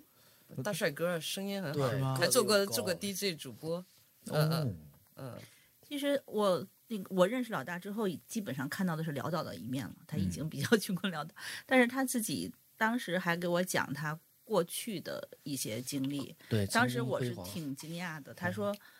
嗯、我也开过歌舞厅，我也有过钱。跳 disco 特别好，那我不知道都。八十年代的但是 disco，当时他说的时候其实我是画面感很强的，就脑子里他说他他说也是一堆马仔在南方什么他在福建实施，然后哦，那那我都忘了。然后他就说那种一出门一帮人跟着，说是天天一堆人来来，就是他说的就是来找他混吃混喝。他说，但是钱很快也挥挥霍光。说那时候钱也来的容易。他他因为我我过去就是不怎么跟这些人接触，也也不怎么了解这些所谓地下乐队的那那些人的生活状态。然后他也怕我不知道，他会跟我说那个。呃，我的弟弟是一个特别出名的鼓手，然后他给我介绍半天他弟弟是谁，然后就说说你知道他们当时说所有的那个歌手都要他来打鼓出磁带的，说那时候跟现在不一样，嗯、赚钱多么多么容易，然后可能一下午就一首磁一一个磁带就录完了，然后就多少多少钱，他说那时候就有很多钱，然后然后。然后那时候我眼前的老大是那个样子，然后他讲的过去那种不能叫纸醉金迷，反正也我想象中是差不多，我就觉得，哎呦，就是这样的不同的经历，而且他也讲过，他以前是上过大学的，当过老师的，他在中学当过老师。我说我我很难想象你当中学老师是什么样子。其实没当老师，他说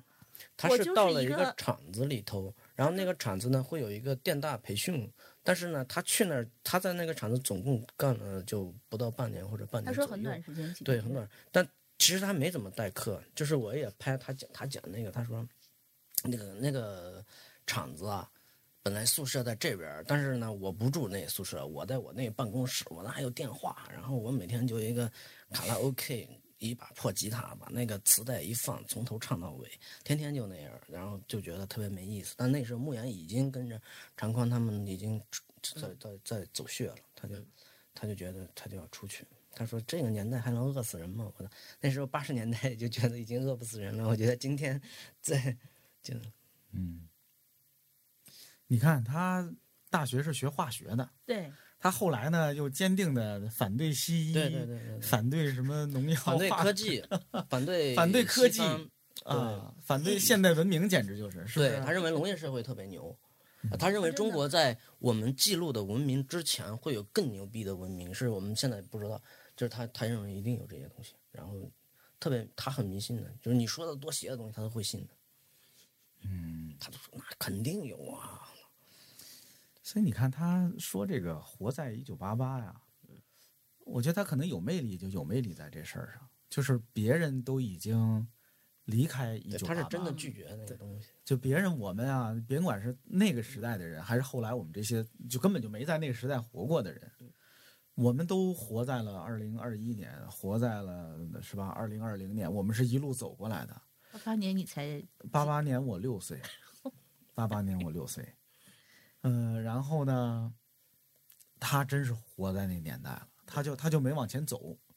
他跟那个童话里那个小飞侠彼得潘似的，就是二十多岁嘛？就是你们长大吧，我不长大了。他是你们往前走吧，我就我就这儿了，我就今年挺好。可能他整个那个人的状态跟灵魂就就停留在那个时候。老大说过很多次，他说我就是一个孩子，就是他在我面前表述，他老说我就是个小孩儿。他很大岁数了，他也会那种，他说对他老大爱撒因娇为他，我就是见他那种性格也是，有时候生气，我要回头又跟你联系，对，嗯，然后然后有一个朋友给他发个短信说：“老大，你现在不可爱了。”老大说：“我为什么要可爱？我是个宠物吗？” 这这他挺逗的，他有 其实他表述的特别好，就是我我肯定是表述不了的。我当时我就他有一段时间痴迷武功夫，就是徐浩峰那一套，然后。哎，我因为我跟他住一块儿，我因为他天天在说，我都去地坛拜了个师傅，你知道吗？交了两千块钱，我天天就去练形意拳。地地坛地坛公园有哦有有有有师傅教形意拳，地坛有地坛那个他呃地坛北边的那帮树林那树林到处拜师，练什么你知道功夫都有吗？到处访，北京的好多他都找过，什么这个门派的掌门人那个，因为他认识一些人嘛，就是，然后后来去天津那个刘快庄，你知道吗？刘快庄你知道吗？形意拳的有一个，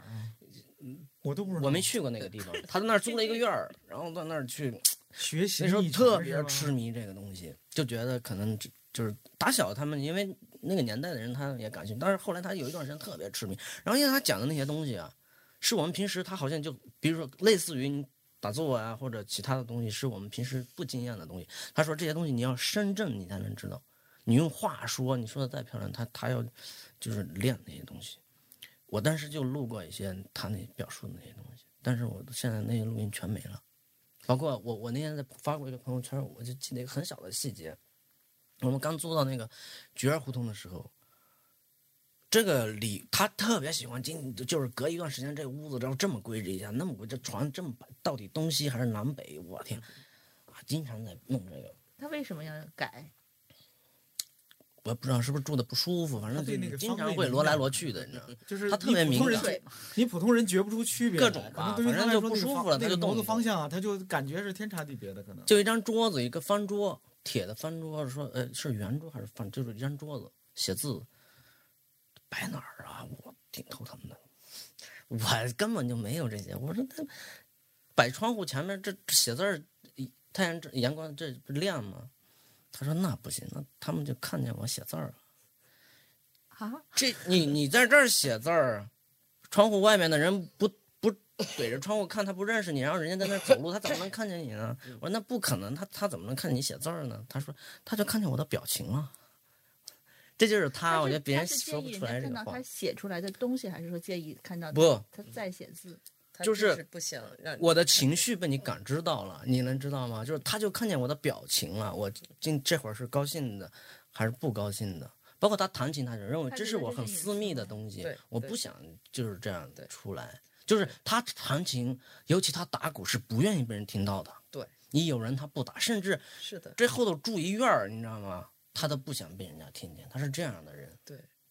所以就是他纯粹就纯粹在这点，他唱歌打鼓，然后包括他的好多思考，他都是完全跟自己对话的，就是嗯、自己自己玩儿给自己的。所以我就说，我们那么渴望他办演唱会，呃，就是希望希望那个看他现场。但是对他来说，那个是一个特别大的负担，就是他他觉得这个是本来是一个非常私密的事情，因为他的确是因为别人，比如说你同样唱一首歌，他可能会唱一辈子，他都唱油了，唱疲了。但是对老大来说，每一次都是拿出他的经历和情感，他的体验，然后全都是他在歌里边是暴露无遗的。所以好多时候，咱们不都是听过很多次他的演唱会吗？好多时候他就是唱到一半唱不上，唱唱不下去，然后哽咽，然后大家一起帮他一起大合唱，帮他完成然后这种。唱哭了。就是对对对我个人啊，就是在北京看演出，以前也看好多嘛，嗯，就是真的，我觉得好像就只有他每次都让能让我特别动，能能感动你。不是因为我跟他的关系，我觉得那个他那个气场就到那儿。其他的人，因为我们你比如说好多乐队，你看了几次之后，中间串场的话都都一样，然后这些都 都是那种就很欢乐，你也可以跳，但是跟他那个特别不一样，就是每次都可以让你感动。我有一次，我原来其实写过一个小东西，我我偶遇过一次赵老大，竟然是在我看过对那个是在对对对是在李宗盛的一个活动上，对对对，他在那儿讲什么东西，可有意思了跟玄父一块去了，对，好像有你也去了，我没去，跟另外一个人去。对，好像有有玄父，还有谁来着？嗯、当时是李宗盛就在七九八里边儿，那几年啊，李宗盛刚在七九八弄了一个院子，叫生活家的院子，是不是对做吉他呢？也做吉他什么之类的。嗯嗯嗯李宗盛当时搞一什么呢？就是晚上他开沙龙，就是他聊天儿，就相当于李宗盛做讲座吧。嗯，呃，一个两个小时左右的讲座，底下呢有一百多还是七八十观众，就听李宗盛聊天儿。啊，这个那天呢，就是李宗盛讲着，我不知道为什么那工作人员啊，就是开场前的背景音乐没关，就是有一个英文歌一直在底下铺着，就说了几句啊，这底下有人举手，说那个李老师，李老师，能不能咱把那个背景音乐关了啊？工作人员能不能关一下？这是赵老大，赵老大举手说：“我呀是来听李老师讲课的，我不是来听外国人唱歌的，能不能给关了？”大家哗一笑，然后工作人员就给关了。所以那一次可能是我第一次就是在私下里跟他聊天，因为中间的时候休息，大家都在外边的露台站着。我印象中是有玄父还是谁来着？好像还有一个写诗的一个谁，我们在那儿一块儿聊了几句天儿。我说老大你好，我说我嗯看过你演出什么的，嗯，那次给我印象特别深，就是我猜他也是自己掏钱花了，当时是一百多块钱的门票，应该是去看李宗盛。这有点搞笑。他尊重台湾的那些音乐嗯人，好多音乐人他都很尊其重其。实说到他上唱李宗盛的歌，对因为嗯对，最早我当粉丝的时候，就是我那时候我也知道李宗盛就在这儿，我还见过他，就是我啊去那个院儿，我就我就我就特别想拿老大的歌给他给他，对对，但是我都拿着，实际上，但是最后我就有点我就觉得这么做你听我，我当时合适，就在当时那个现场，我脑子里想的就是，为什么？你看虽然大家都笑，但是我就没做这个但是但是李宗事儿其实盛，都见面不会点头什么的，就，有点可惜。我是说当时那个场合，其实可能李宗盛根本不知道这个人是嗯谁。他肯对定不知道。他唱过《寂寞难耐》，就唱过那些歌，李宗盛恐怕也没听过。可能听过就就是拿着《寂寞难耐》，我就想让李宗盛听一下。嗯，你知道，其实说到这儿，我想起来有一次，老大突然问我，因为他可能知道我们公司有时候会跟艺人打交道什么的，他就说：“他说你认识李宗盛吗啊，？” 然后我还真想了一下，因为我们公司确实当时用过一个乐队，制作人是李宗盛。我说你怎怎么了？他说那个，他说就是想让他听听我的歌。他说他说那个，他说如果就是他喜欢我的歌，那我就很你说的哎，你看这事儿我就不知道。其实那时候我想给的时候，我也认识他了，但是我就觉得做这个事儿是不是太，好像哦，我来求你来听一下我的歌，这个事儿就感觉我就不想拿他的主意你自己，你给就是我以 感觉我我不知道都想多了。小弟的身份，我就不知道现在现在李宗盛，李宗盛老师，但是这些东西都不重要啊。有没有听过他有可能哦，有这么一个人唱过我的歌，这都哎，那又怎么着？如果今天听这节目的朋友哈、谁碰巧认识李宗盛老师，能不能帮忙问问他，就是他知不知道世界上有一个叫赵以然的音乐人，唱过他的歌啊？我我猜就是我也不知道老大后来有没有跟李宗盛有过接触没，没有没有，我我我我也特别希望，呃，我们能让李老师听听赵老大唱的《寂寞难耐》吧。我猜就是你看，他出现在那个场合，显然他是非常尊敬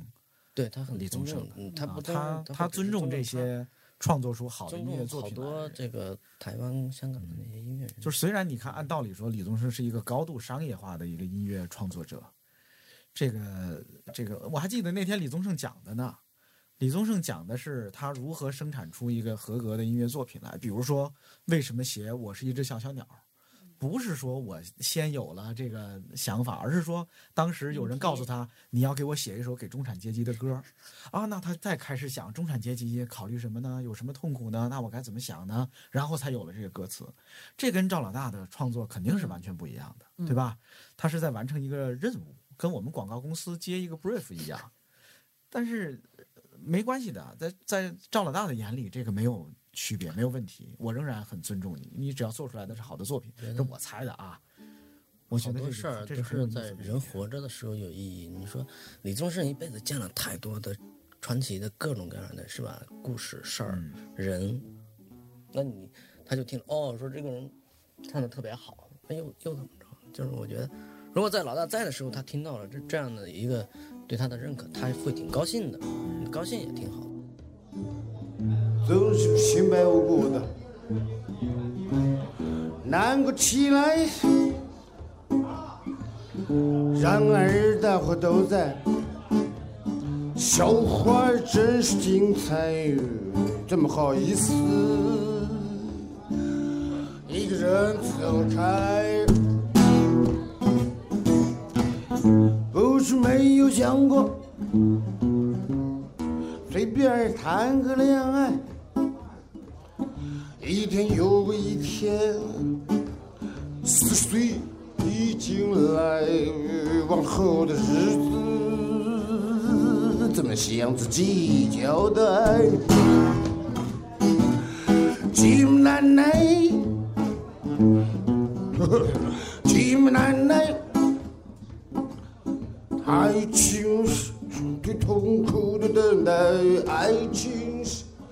遥远的未来，时光不在，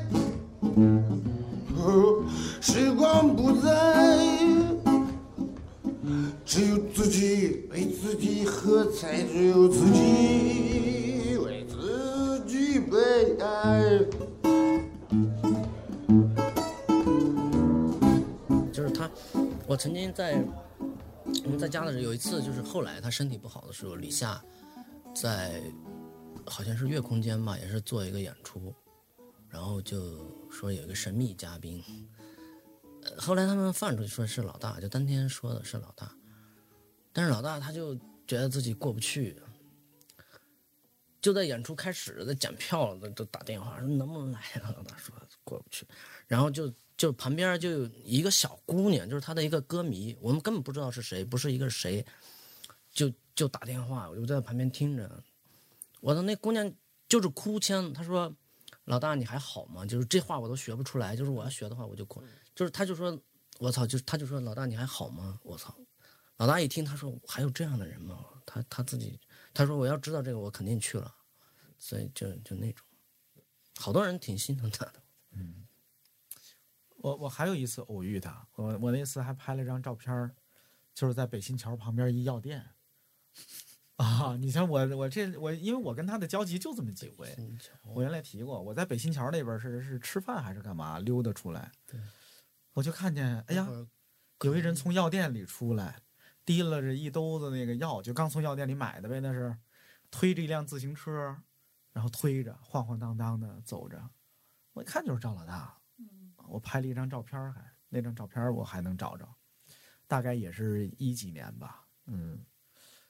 哎，就是你看那个照片啊，就是一个就是个嗯普通人，就看着像一个下岗的，有点个性的一个北京北京呃这老头儿，中中年啊，就那么个状态，嗯，哎呀。对，我还听过了，不不是听过，我知道他肯定写过别的歌，但是他不好意思拿出来。写的对他，他家没事儿，他肯定也琢磨这事儿啊。他其实他有一个心结，就是老说自己为什么不写歌，别人很多人都说他为什么不写，他自己也是一个结，但他自己会写。但至于至于写了几首，我不知道，至少我知道有两首，但是他他不拿出来。我一开始的时候跟他住一块儿，因为他老说就是我弹琴啊，不喜欢被人听到隐私啊，包括我打鼓，所以有我们就是比如说我住在这边，他住那边，他弹琴我也不过去，就是这样。那可能是他自己跟自己交流的那么个状态吧，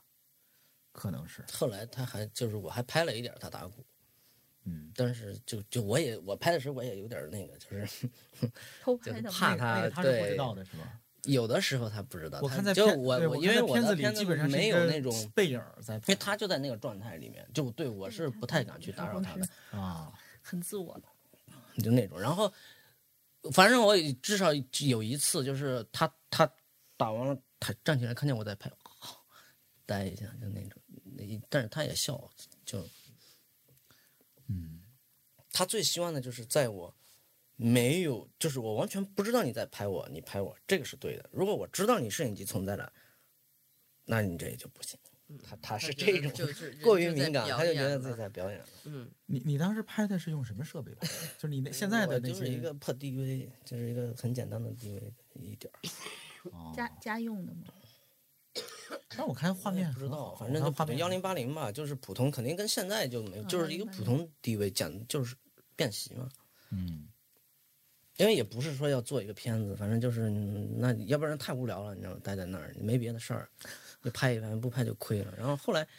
哎，他他还生气，然后我我有一次去我就没带，他说你怎么没带机器啊？我说拍不了，拍不了。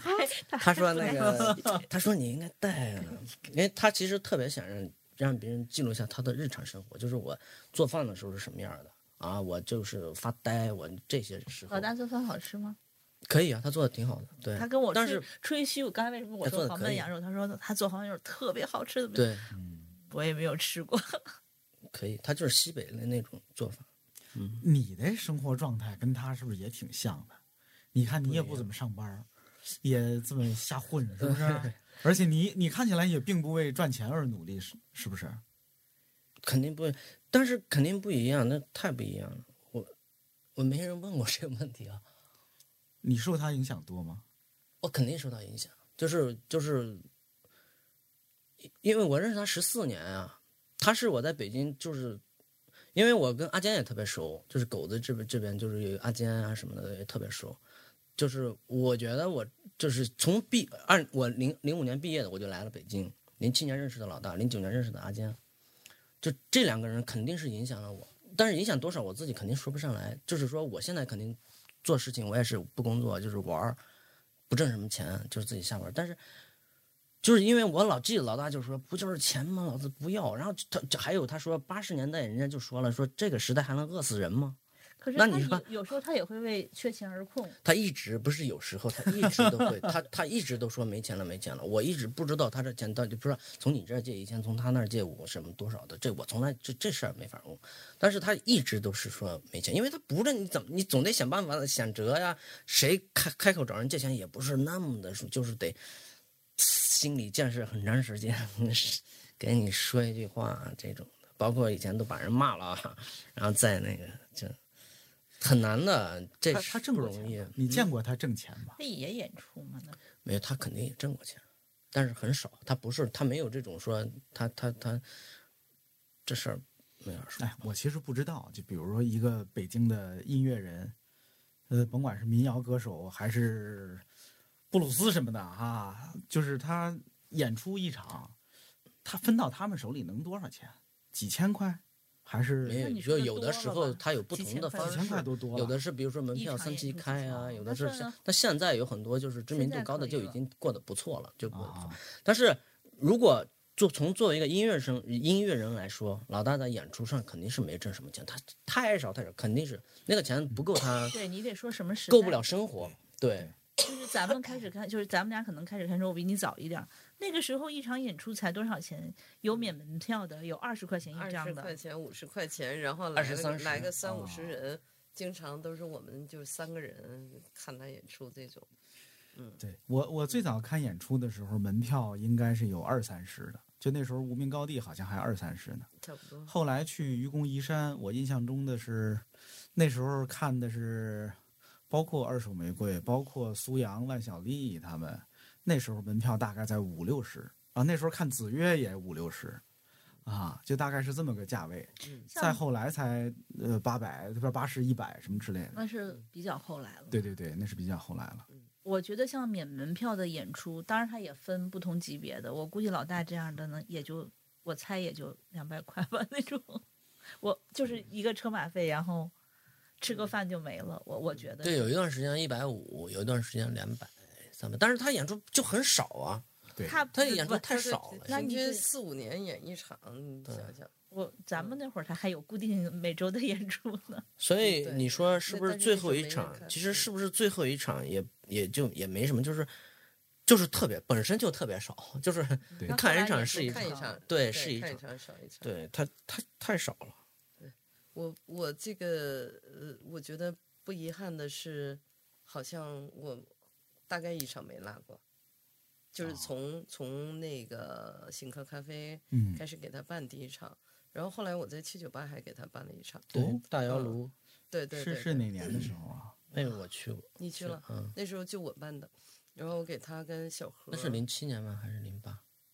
忘了，反正好久对，了。零七可能。是好久，嗯，然后就是呃，然后什么南门空间啦，什么幺二幺啦，什么右空间，反正就嗯，他有他他演出也非常少，就是基本上有限的这几场，我好像嗯。都都看过，嗯。就跟那个盛华说的一样，就是因为像我们都是已经嗯看现场演出太多的这种人，然后好多就是现在包括就说我说我去看谁的演出，基本上是为了社交的，就是说我去撑个场面，其实也不也不也不需要我撑场面啊，就是说我我得我我得我得我得去一下，我得在，然后但是实际上可能听两首歌，然后就出来什么抽烟聊天儿，然后就就一帮人是这样的状态，就并不是那种全身心的投入在整场的这种观看中。但是老大的演出基本上我就嗯你就不会什么出去啊，什么溜达呀、上厕所呀，你就觉得错过哪一首都都都都都挺可惜的，因为嗯它的确是他是真的东西，嗯、他是有感染的。嗯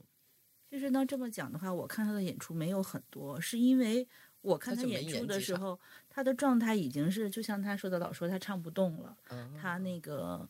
呃，他可能尤其人比较少，就是像我跟你去，他经常就会，哎呀，也也没什么人，就是我下来聊聊天儿，我可能也就坐了一晚上，就听了五六首，就没有听过那种专场的很很完整的演出。南门空间大概就就算是非常完整，因为当时有录像嘛，好像。对，然后其他的有过几次拼拼的演出，就是我记得我比较夸张的有一次是有一个系列演出叫《只有一个宁夏》，啊对，可能是苏啊阳和那个不和一啊，苏阳一还有他然后当时我我跟老大已经算是 还还算熟了，然后我就觉得，就像你说的，我觉得我要支持一下，而且我当时也第一次听西北的那个乐队，就是在贺兰山才第一次听嘛，然后觉得哎，就是挺不一样的，还带着点儿那种西北的那种又粗犷，然后还带着点口音，我就觉得挺有意思的，然后我就连着三天。一共三场，连着三天，然后在北京不同的地方我都去了。呃，我这么说起来啊，我想我可能人生第一次听听到赵以然这个人，这个名字跟这个歌是从那个只有一个宁夏那张我没有，我是从后来网上流传的那个就那张录音吧，现场录音啊、那当时的那个呃苏阳跟布衣还有赵以然就是一个拼盘儿吧。我我听到了他的那几首，然后再去顺藤摸瓜找到他其他的那些首，啊，才可能知道了这个人。那那个演出他是整整个唱完的，但是是几个乐队一起演嘛，然后他就，然后是那时候我发现，就是赵老大虽然长得是那种比较比较那种，但是他其实就有他那种挺孩子气的一面，然后他可能也知道哦，卓杰肯定是捧我场来的呀什么的，然后他就挺高兴的，还跑跑到我前面蹲在我跟前跟我 说话，然后还说，哎呀，那个你带没带梳子啊？然后然后没带梳子对对对，几根 几根头发他要梳一梳，然后打扮一下上去那种。我就觉得哎，这个挺可爱的那那样。嗯，对。啊、我想，哎呀，刚才想说什么来着？有一什么话题？他曾经去过，有一年在我家过年，是因为他去我就是去看一个医生，就是在里头他说的，只那个医生能救得了他，那是八十多岁的那一个个医生是你老中医叫李可，你不是我家，就是离我家不远，就是是临时的，山西临时的，哦，叫李可，是号称扶阳派，就是上用父子，上用仿药，你知道吗？就跟他的那个跟老大的其实那种理念是有点就是想中求胜的那种人。然后，然后他去我那儿，然后我有一个，就是我那时候还在上班，我出差回不去，快过年了，然后我让我一个兄弟照顾他。我那兄弟是一个社会人，就坐过牢，然后放高利贷混社会的那种。他一开始看这人，我太难伺候了，就是，呀，这这反正就是各种那个，就是没见过这种人。然后我们村的人都叫腾格尔，我操啊跟他叫腾格尔，对，因为他的头发，村里人没不 不知道这种。然后就是当时我那个朋友就觉得这种人的事儿多，就事儿，你知道吗？就跟我爸说说，因为他生日那就跟年跟前他生日是，然后我我回去给他过个生日，我觉得我的老大难得来一回我们家，一定得就非常难得，就不对他也就去了一次，就是。过一个生日，后来我那哥们儿就特别不忿，跟我爸说，我爸说：“妈的，我过生日，我一辈子过生日也没花过，就是。”但是后来我那个朋友啊 啊，嗯，他的车里面经常就放一张老大的 CD，嗯，他觉得这唱的太好了，他他就是喜欢同一个人吗？他肯定知道，因为这这就是因为一来也是因为知道他的呃，他反正就是，但是呢，因为他是一个江湖人，他是江湖人，就听听这种歌，他就觉得我这歌这才叫牛逼。就是坐到我车里面，所有的人你们不爱听，其实很多人不爱听，就是大家都是被这种流行音乐喂喂喂养的人，他他对这个歌不知道是怎么回事儿，就是，但是我那朋友就不管，我就他就很喜欢听他的歌，后来他也挺关心他的，就是那种。哎，我也确实碰到过一些，就是听音乐很多的，以及甚至是自己是做音乐的人，他们不喜欢赵老大的音乐哈、他们觉得。我也说不好，我只能猜，他就他们觉得这东西没技术含量，或者说觉得你这瞎搞，或者是怎么样，我我只能猜想。嗯，你们遇到的这样的多吗？就或者他的音乐在在专业的这些音乐人的眼里，是不是也也有很多不同的看法和意见？没有，我周围的都是都是他的歌迷，就是包括我，我还那个就是我我们呃小孩儿幼儿园的朋友，然后什么就是这种几家一起伙着什么开车去草原啊什么的，就是我会带带别的别的家长嘛，像他们。呃，既不懂摇滚，然后也就是他，他就是对，呃，对什么民谣，对赵老大就完全就一无所知。然后，但是我这个这个车里是常年放的他，就是说他即便随机歌单也会轮到他，然后他们都会被打动，就是会会好奇，说呃一一开始，因为这是他们的审美经验之外的这么一种唱法嘛，呃，歌又很熟悉，然后但是就感觉这么这么怪。然后，但是会好奇，然后会会会会跟我问，然后那我会会讲一路赵老大是怎么怎么样，然后基本上都是会沦为歌迷，就是，呃，反正我周围好像没有，没有没有另外的声音，就是音乐人普遍都挺识货的，因为我我我我认识的这些音乐人本来也都是他的朋友，嗯我后来我在陕西啊，嗯我在咸阳有一个阿姨，嗯，就她不知怎么联系，就是也是在网上不知道怎么她能联系到我，嗯，然后你看啊、这个阿姨她已经是六十多岁，她肯定六十多岁，她的微信的这个封面就是赵以然，嗯。就是她很，她已经就是西安的一个普通的一个阿姨，嗯。而且是他养着天，对，笑他是他是从那个牧羊上节目，哎，觉得哇歌可以这样唱，后来然后就开始查资料他才开始上网的时候，他查这些资料，他说哇这，嗯。然后看到有有有有连到老大这儿，然后他听了以后，他就就是这个人这就是小歌迷，就是那种他说我要去看他，我要去给他做饭，然后啊他就要去给他做饭就是真的。好棒！在他老大去世之后，我都没敢跟他说，就是他去我那儿去了两次，他一开始他就是说，他可能一开始以为我是嗯他们，或者是反正他知道，因为我我当时有一个头像是那种黑黑的一个，他觉得这个是个坏人嘛，他也不敢加，然后他又又过了好多天，他才下决心加了这个人，就跟他去要说，就是他的那种就是那种歌迷啊，就真的是那种就是特别喜欢，特别喜欢。你你想，他不可能，要不然他一个她是一个女的，六十多岁的一个女的，她她把她作为一个封面，就是这这事儿我都没告诉他，我不知道他有没有看到。嗯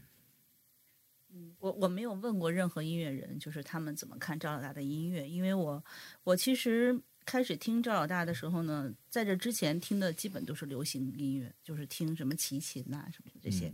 然后所以呢，开始听这些现场演出，对我来说是打开了另外一个世界。就到现在，我也有一些乐队是我听不了的。我相信人的审美都会有不同的，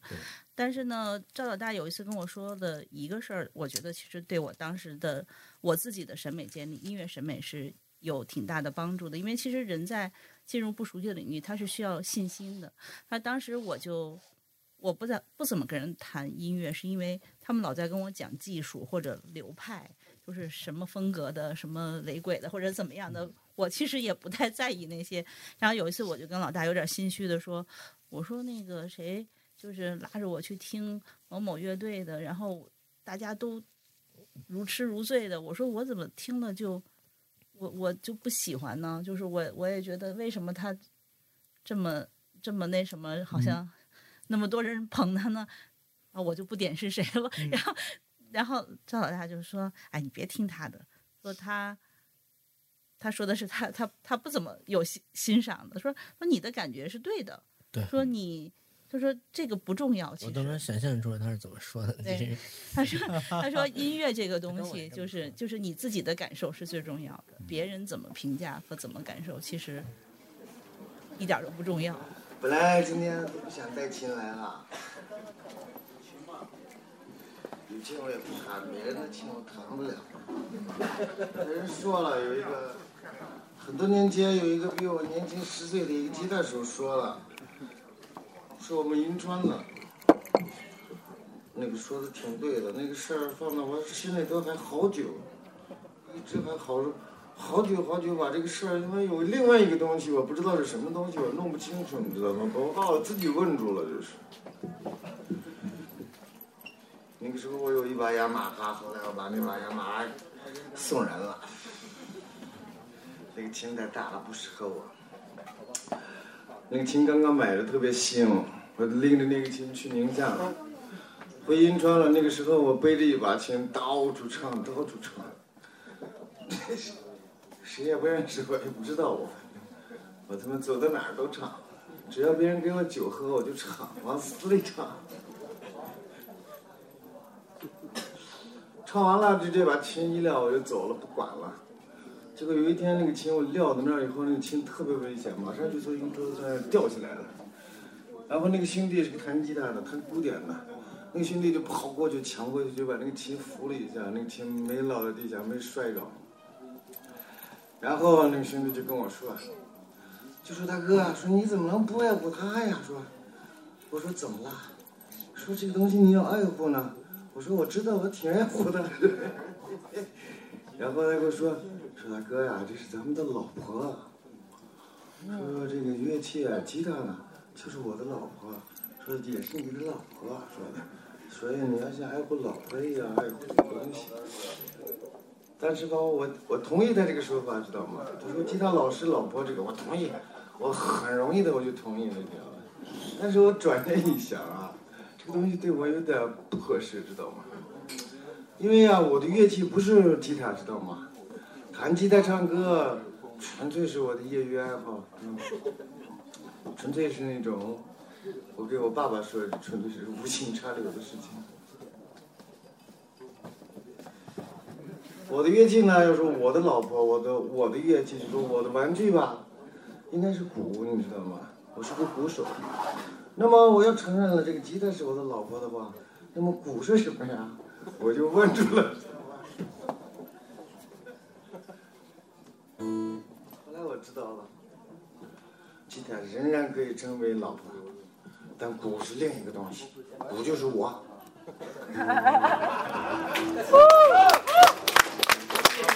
但是唱歌现在的确是呃唱不动了，因为是我的，也不是说我不想唱，有时候我也想唱的，但是大部分时间我的确不想唱，因为没得唱了，不是喝的问题，我不喝也一样能唱歌，对，是因为身体问题，另外就是心情问题吧。就是实际上它是一个什么呢？你太融不进这个社会，就是有时候想开个微博，想开个公众号，就啥都没干。但是呢，就是有很多话想说，其实就是比如说我要感谢给我给我募捐，其实这话你一说不就行了吗？但是呢，你总是就是这些平台你全部都没有弄，公众号早就注册了，然后我觉得他还是个老派人，对，包括博客在牛博上开过博客，他可能还是更愿意 就是太老派了呃。当面聊，或者是我们更郑重的方式来，嗯是吧？有机会跟你表达一下这个事情。就是活在因为我觉得老大有特别多自己的。就是价值观和坚持，就是他认为这个事儿不对，对不管社会上大家觉得怎么样，他就嗯会，他有他有他有他的价值观。嗯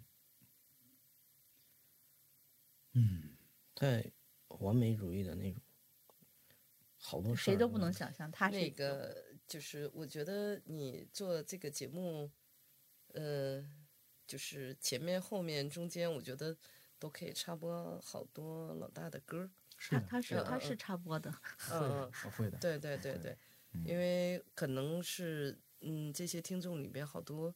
好多人是完全不知道他的，对没至少是没有听过的。，对其实嗯知道，就后来他觉得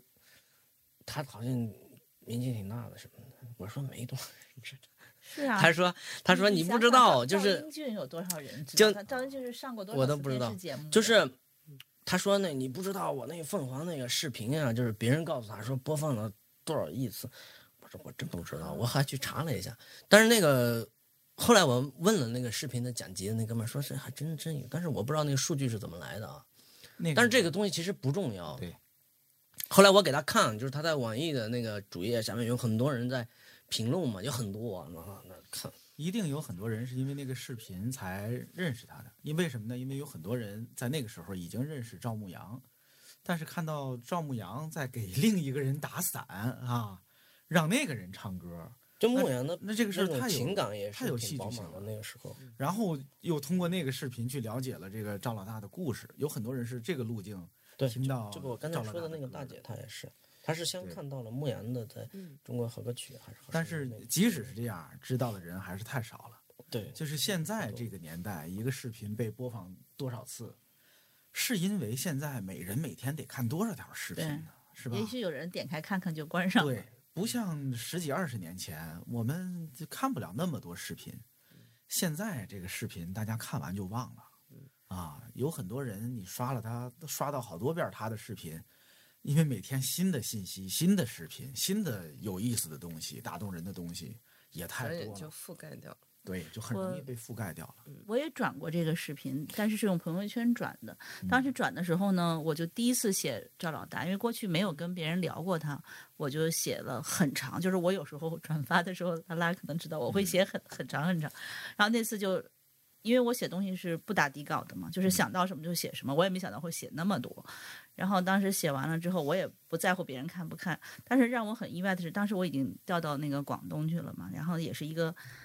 呃上万人的公司，然后当时那个公司的总裁是个香港人，嗯。然后就在那个底下回复我说我没有听过他的歌，我也不知道这个人，但是你写的确实非常好，就是他看了这个之后，他就是对他的形象有就是跃然纸上。对，其实我觉得你们都可以再写一写。我觉得他是一个很，就是我们能跃然纸上，并不是我们文笔有多好，是他这个人的形象确实是非常的特别。他太特别了。这这嗯包括他去世之后也没有几篇像样的文章。就我觉得，其实不是说这个人他好玩啊，或者他悲悲剧啊什么的，我觉得他还是有一些他的这个特别值得我们去，就包括他的不作为，就好呃这些好多这些事儿，还是值得去去去挖掘的东西。但是我觉得我写不了，就是呃我觉得，我觉得值得写一下。嗯，虽然你说你写不了，但是其实我觉得你做的那个纪录片啊，对，呃，我我自己看的，我自己是半夜看的，我看完还是非常感动的。嗯，我自己的感动的点在于，就是真好，就是有人把这些事儿记录下来了。如果没有你拍啊剪这么一个片子出来，你说就是就是这个人的那个痕那些痕迹就消失了。嗯，他就在这个世界上就消失了，那些瞬间就跟没存在过一样。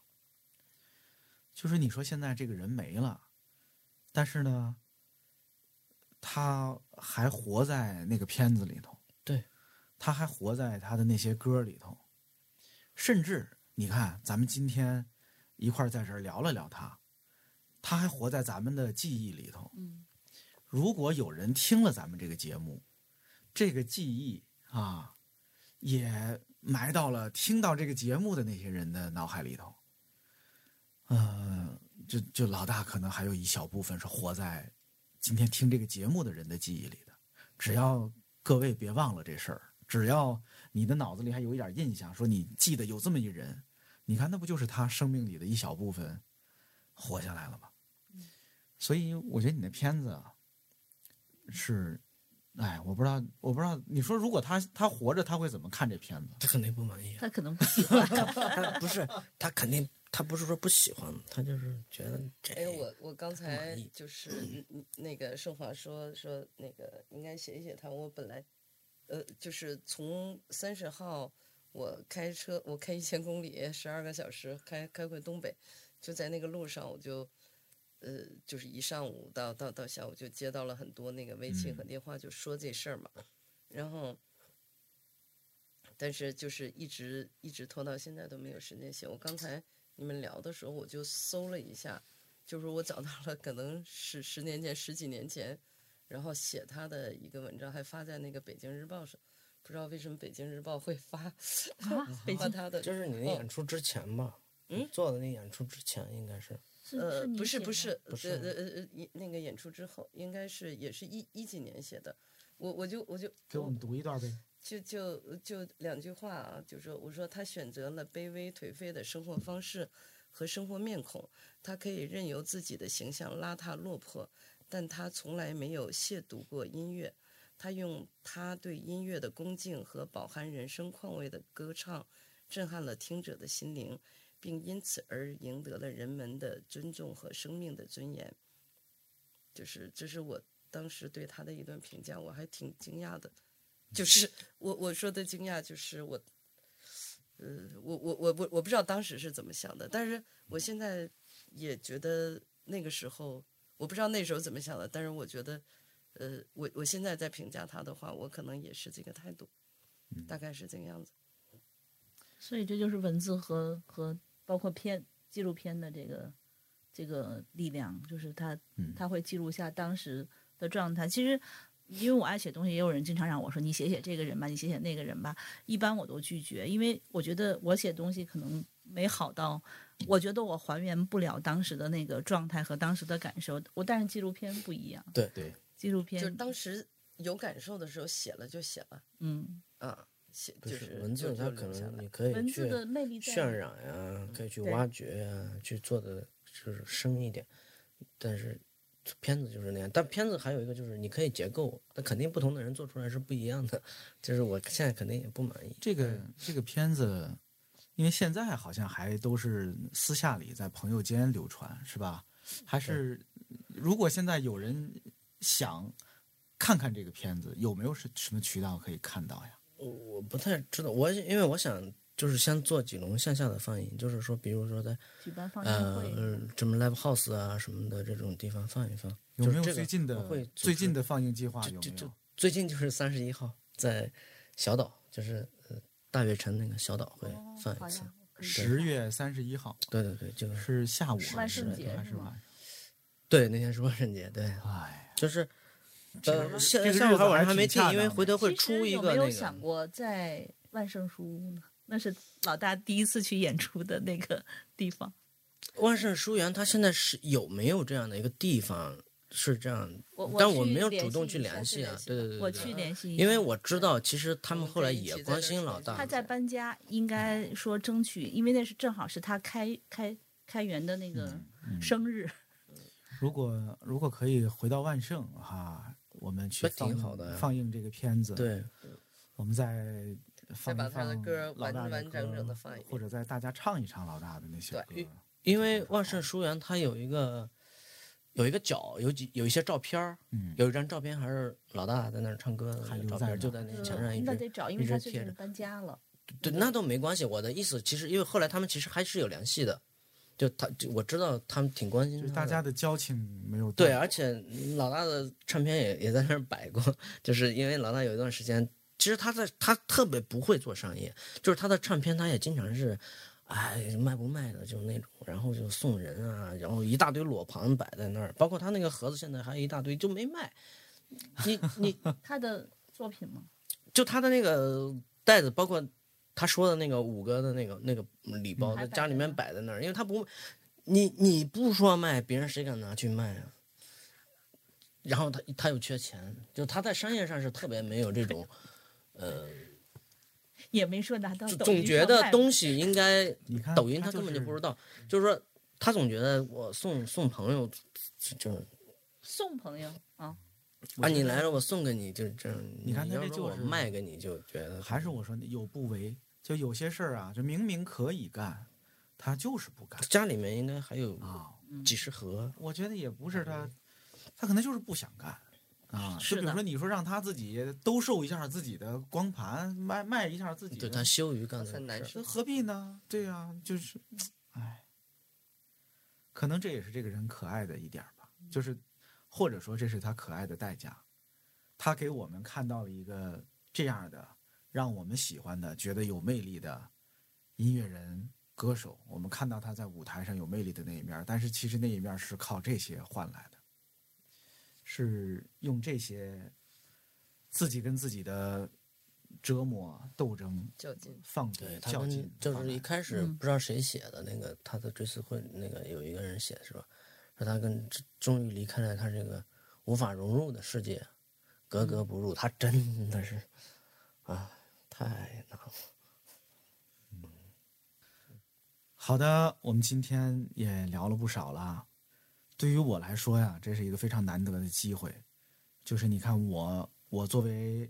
赵老大的歌迷，在他生前，我其实没有机会跟他，呃，坐下来聊聊天，问问他，呃，你是怎么想的呀？你是个什么样的人呢？我猜啊，他也未必欢迎这样的打扰。但是你看，我今天和这几位曾经跟他有过那么密切接触的朋友，我们一块儿来了解了了解舞台上、舞台下的赵老大。我觉得对于听节目的各位来说呢，可能就是，嗯，我刚才说的那几句话，就是如果你之前不知道这个人，那也许你听完这期节目，可以去找他的歌再来听一听，看看你是不是也跟我们一样会喜欢上他的演唱。呃，当然，也许你不喜欢，没事儿，那你就把它忘了就得了。但是如果你愿意跟我们一块儿记着这个人，在你接下来的生命里偶尔翻出他的音乐来听一听，或者在某些瞬间想到曾经有人用这样的方式生活过，那就感谢你啊！感谢你也让赵以然啊，让那个活在一九八八的赵以然，也有一小部分活在了你的生命里头。呃，赵老大已经走了，但是他会以这样的方式继续活在这个世界上。好的，我们跟大家拜拜吧，再见。再见。再见。再见。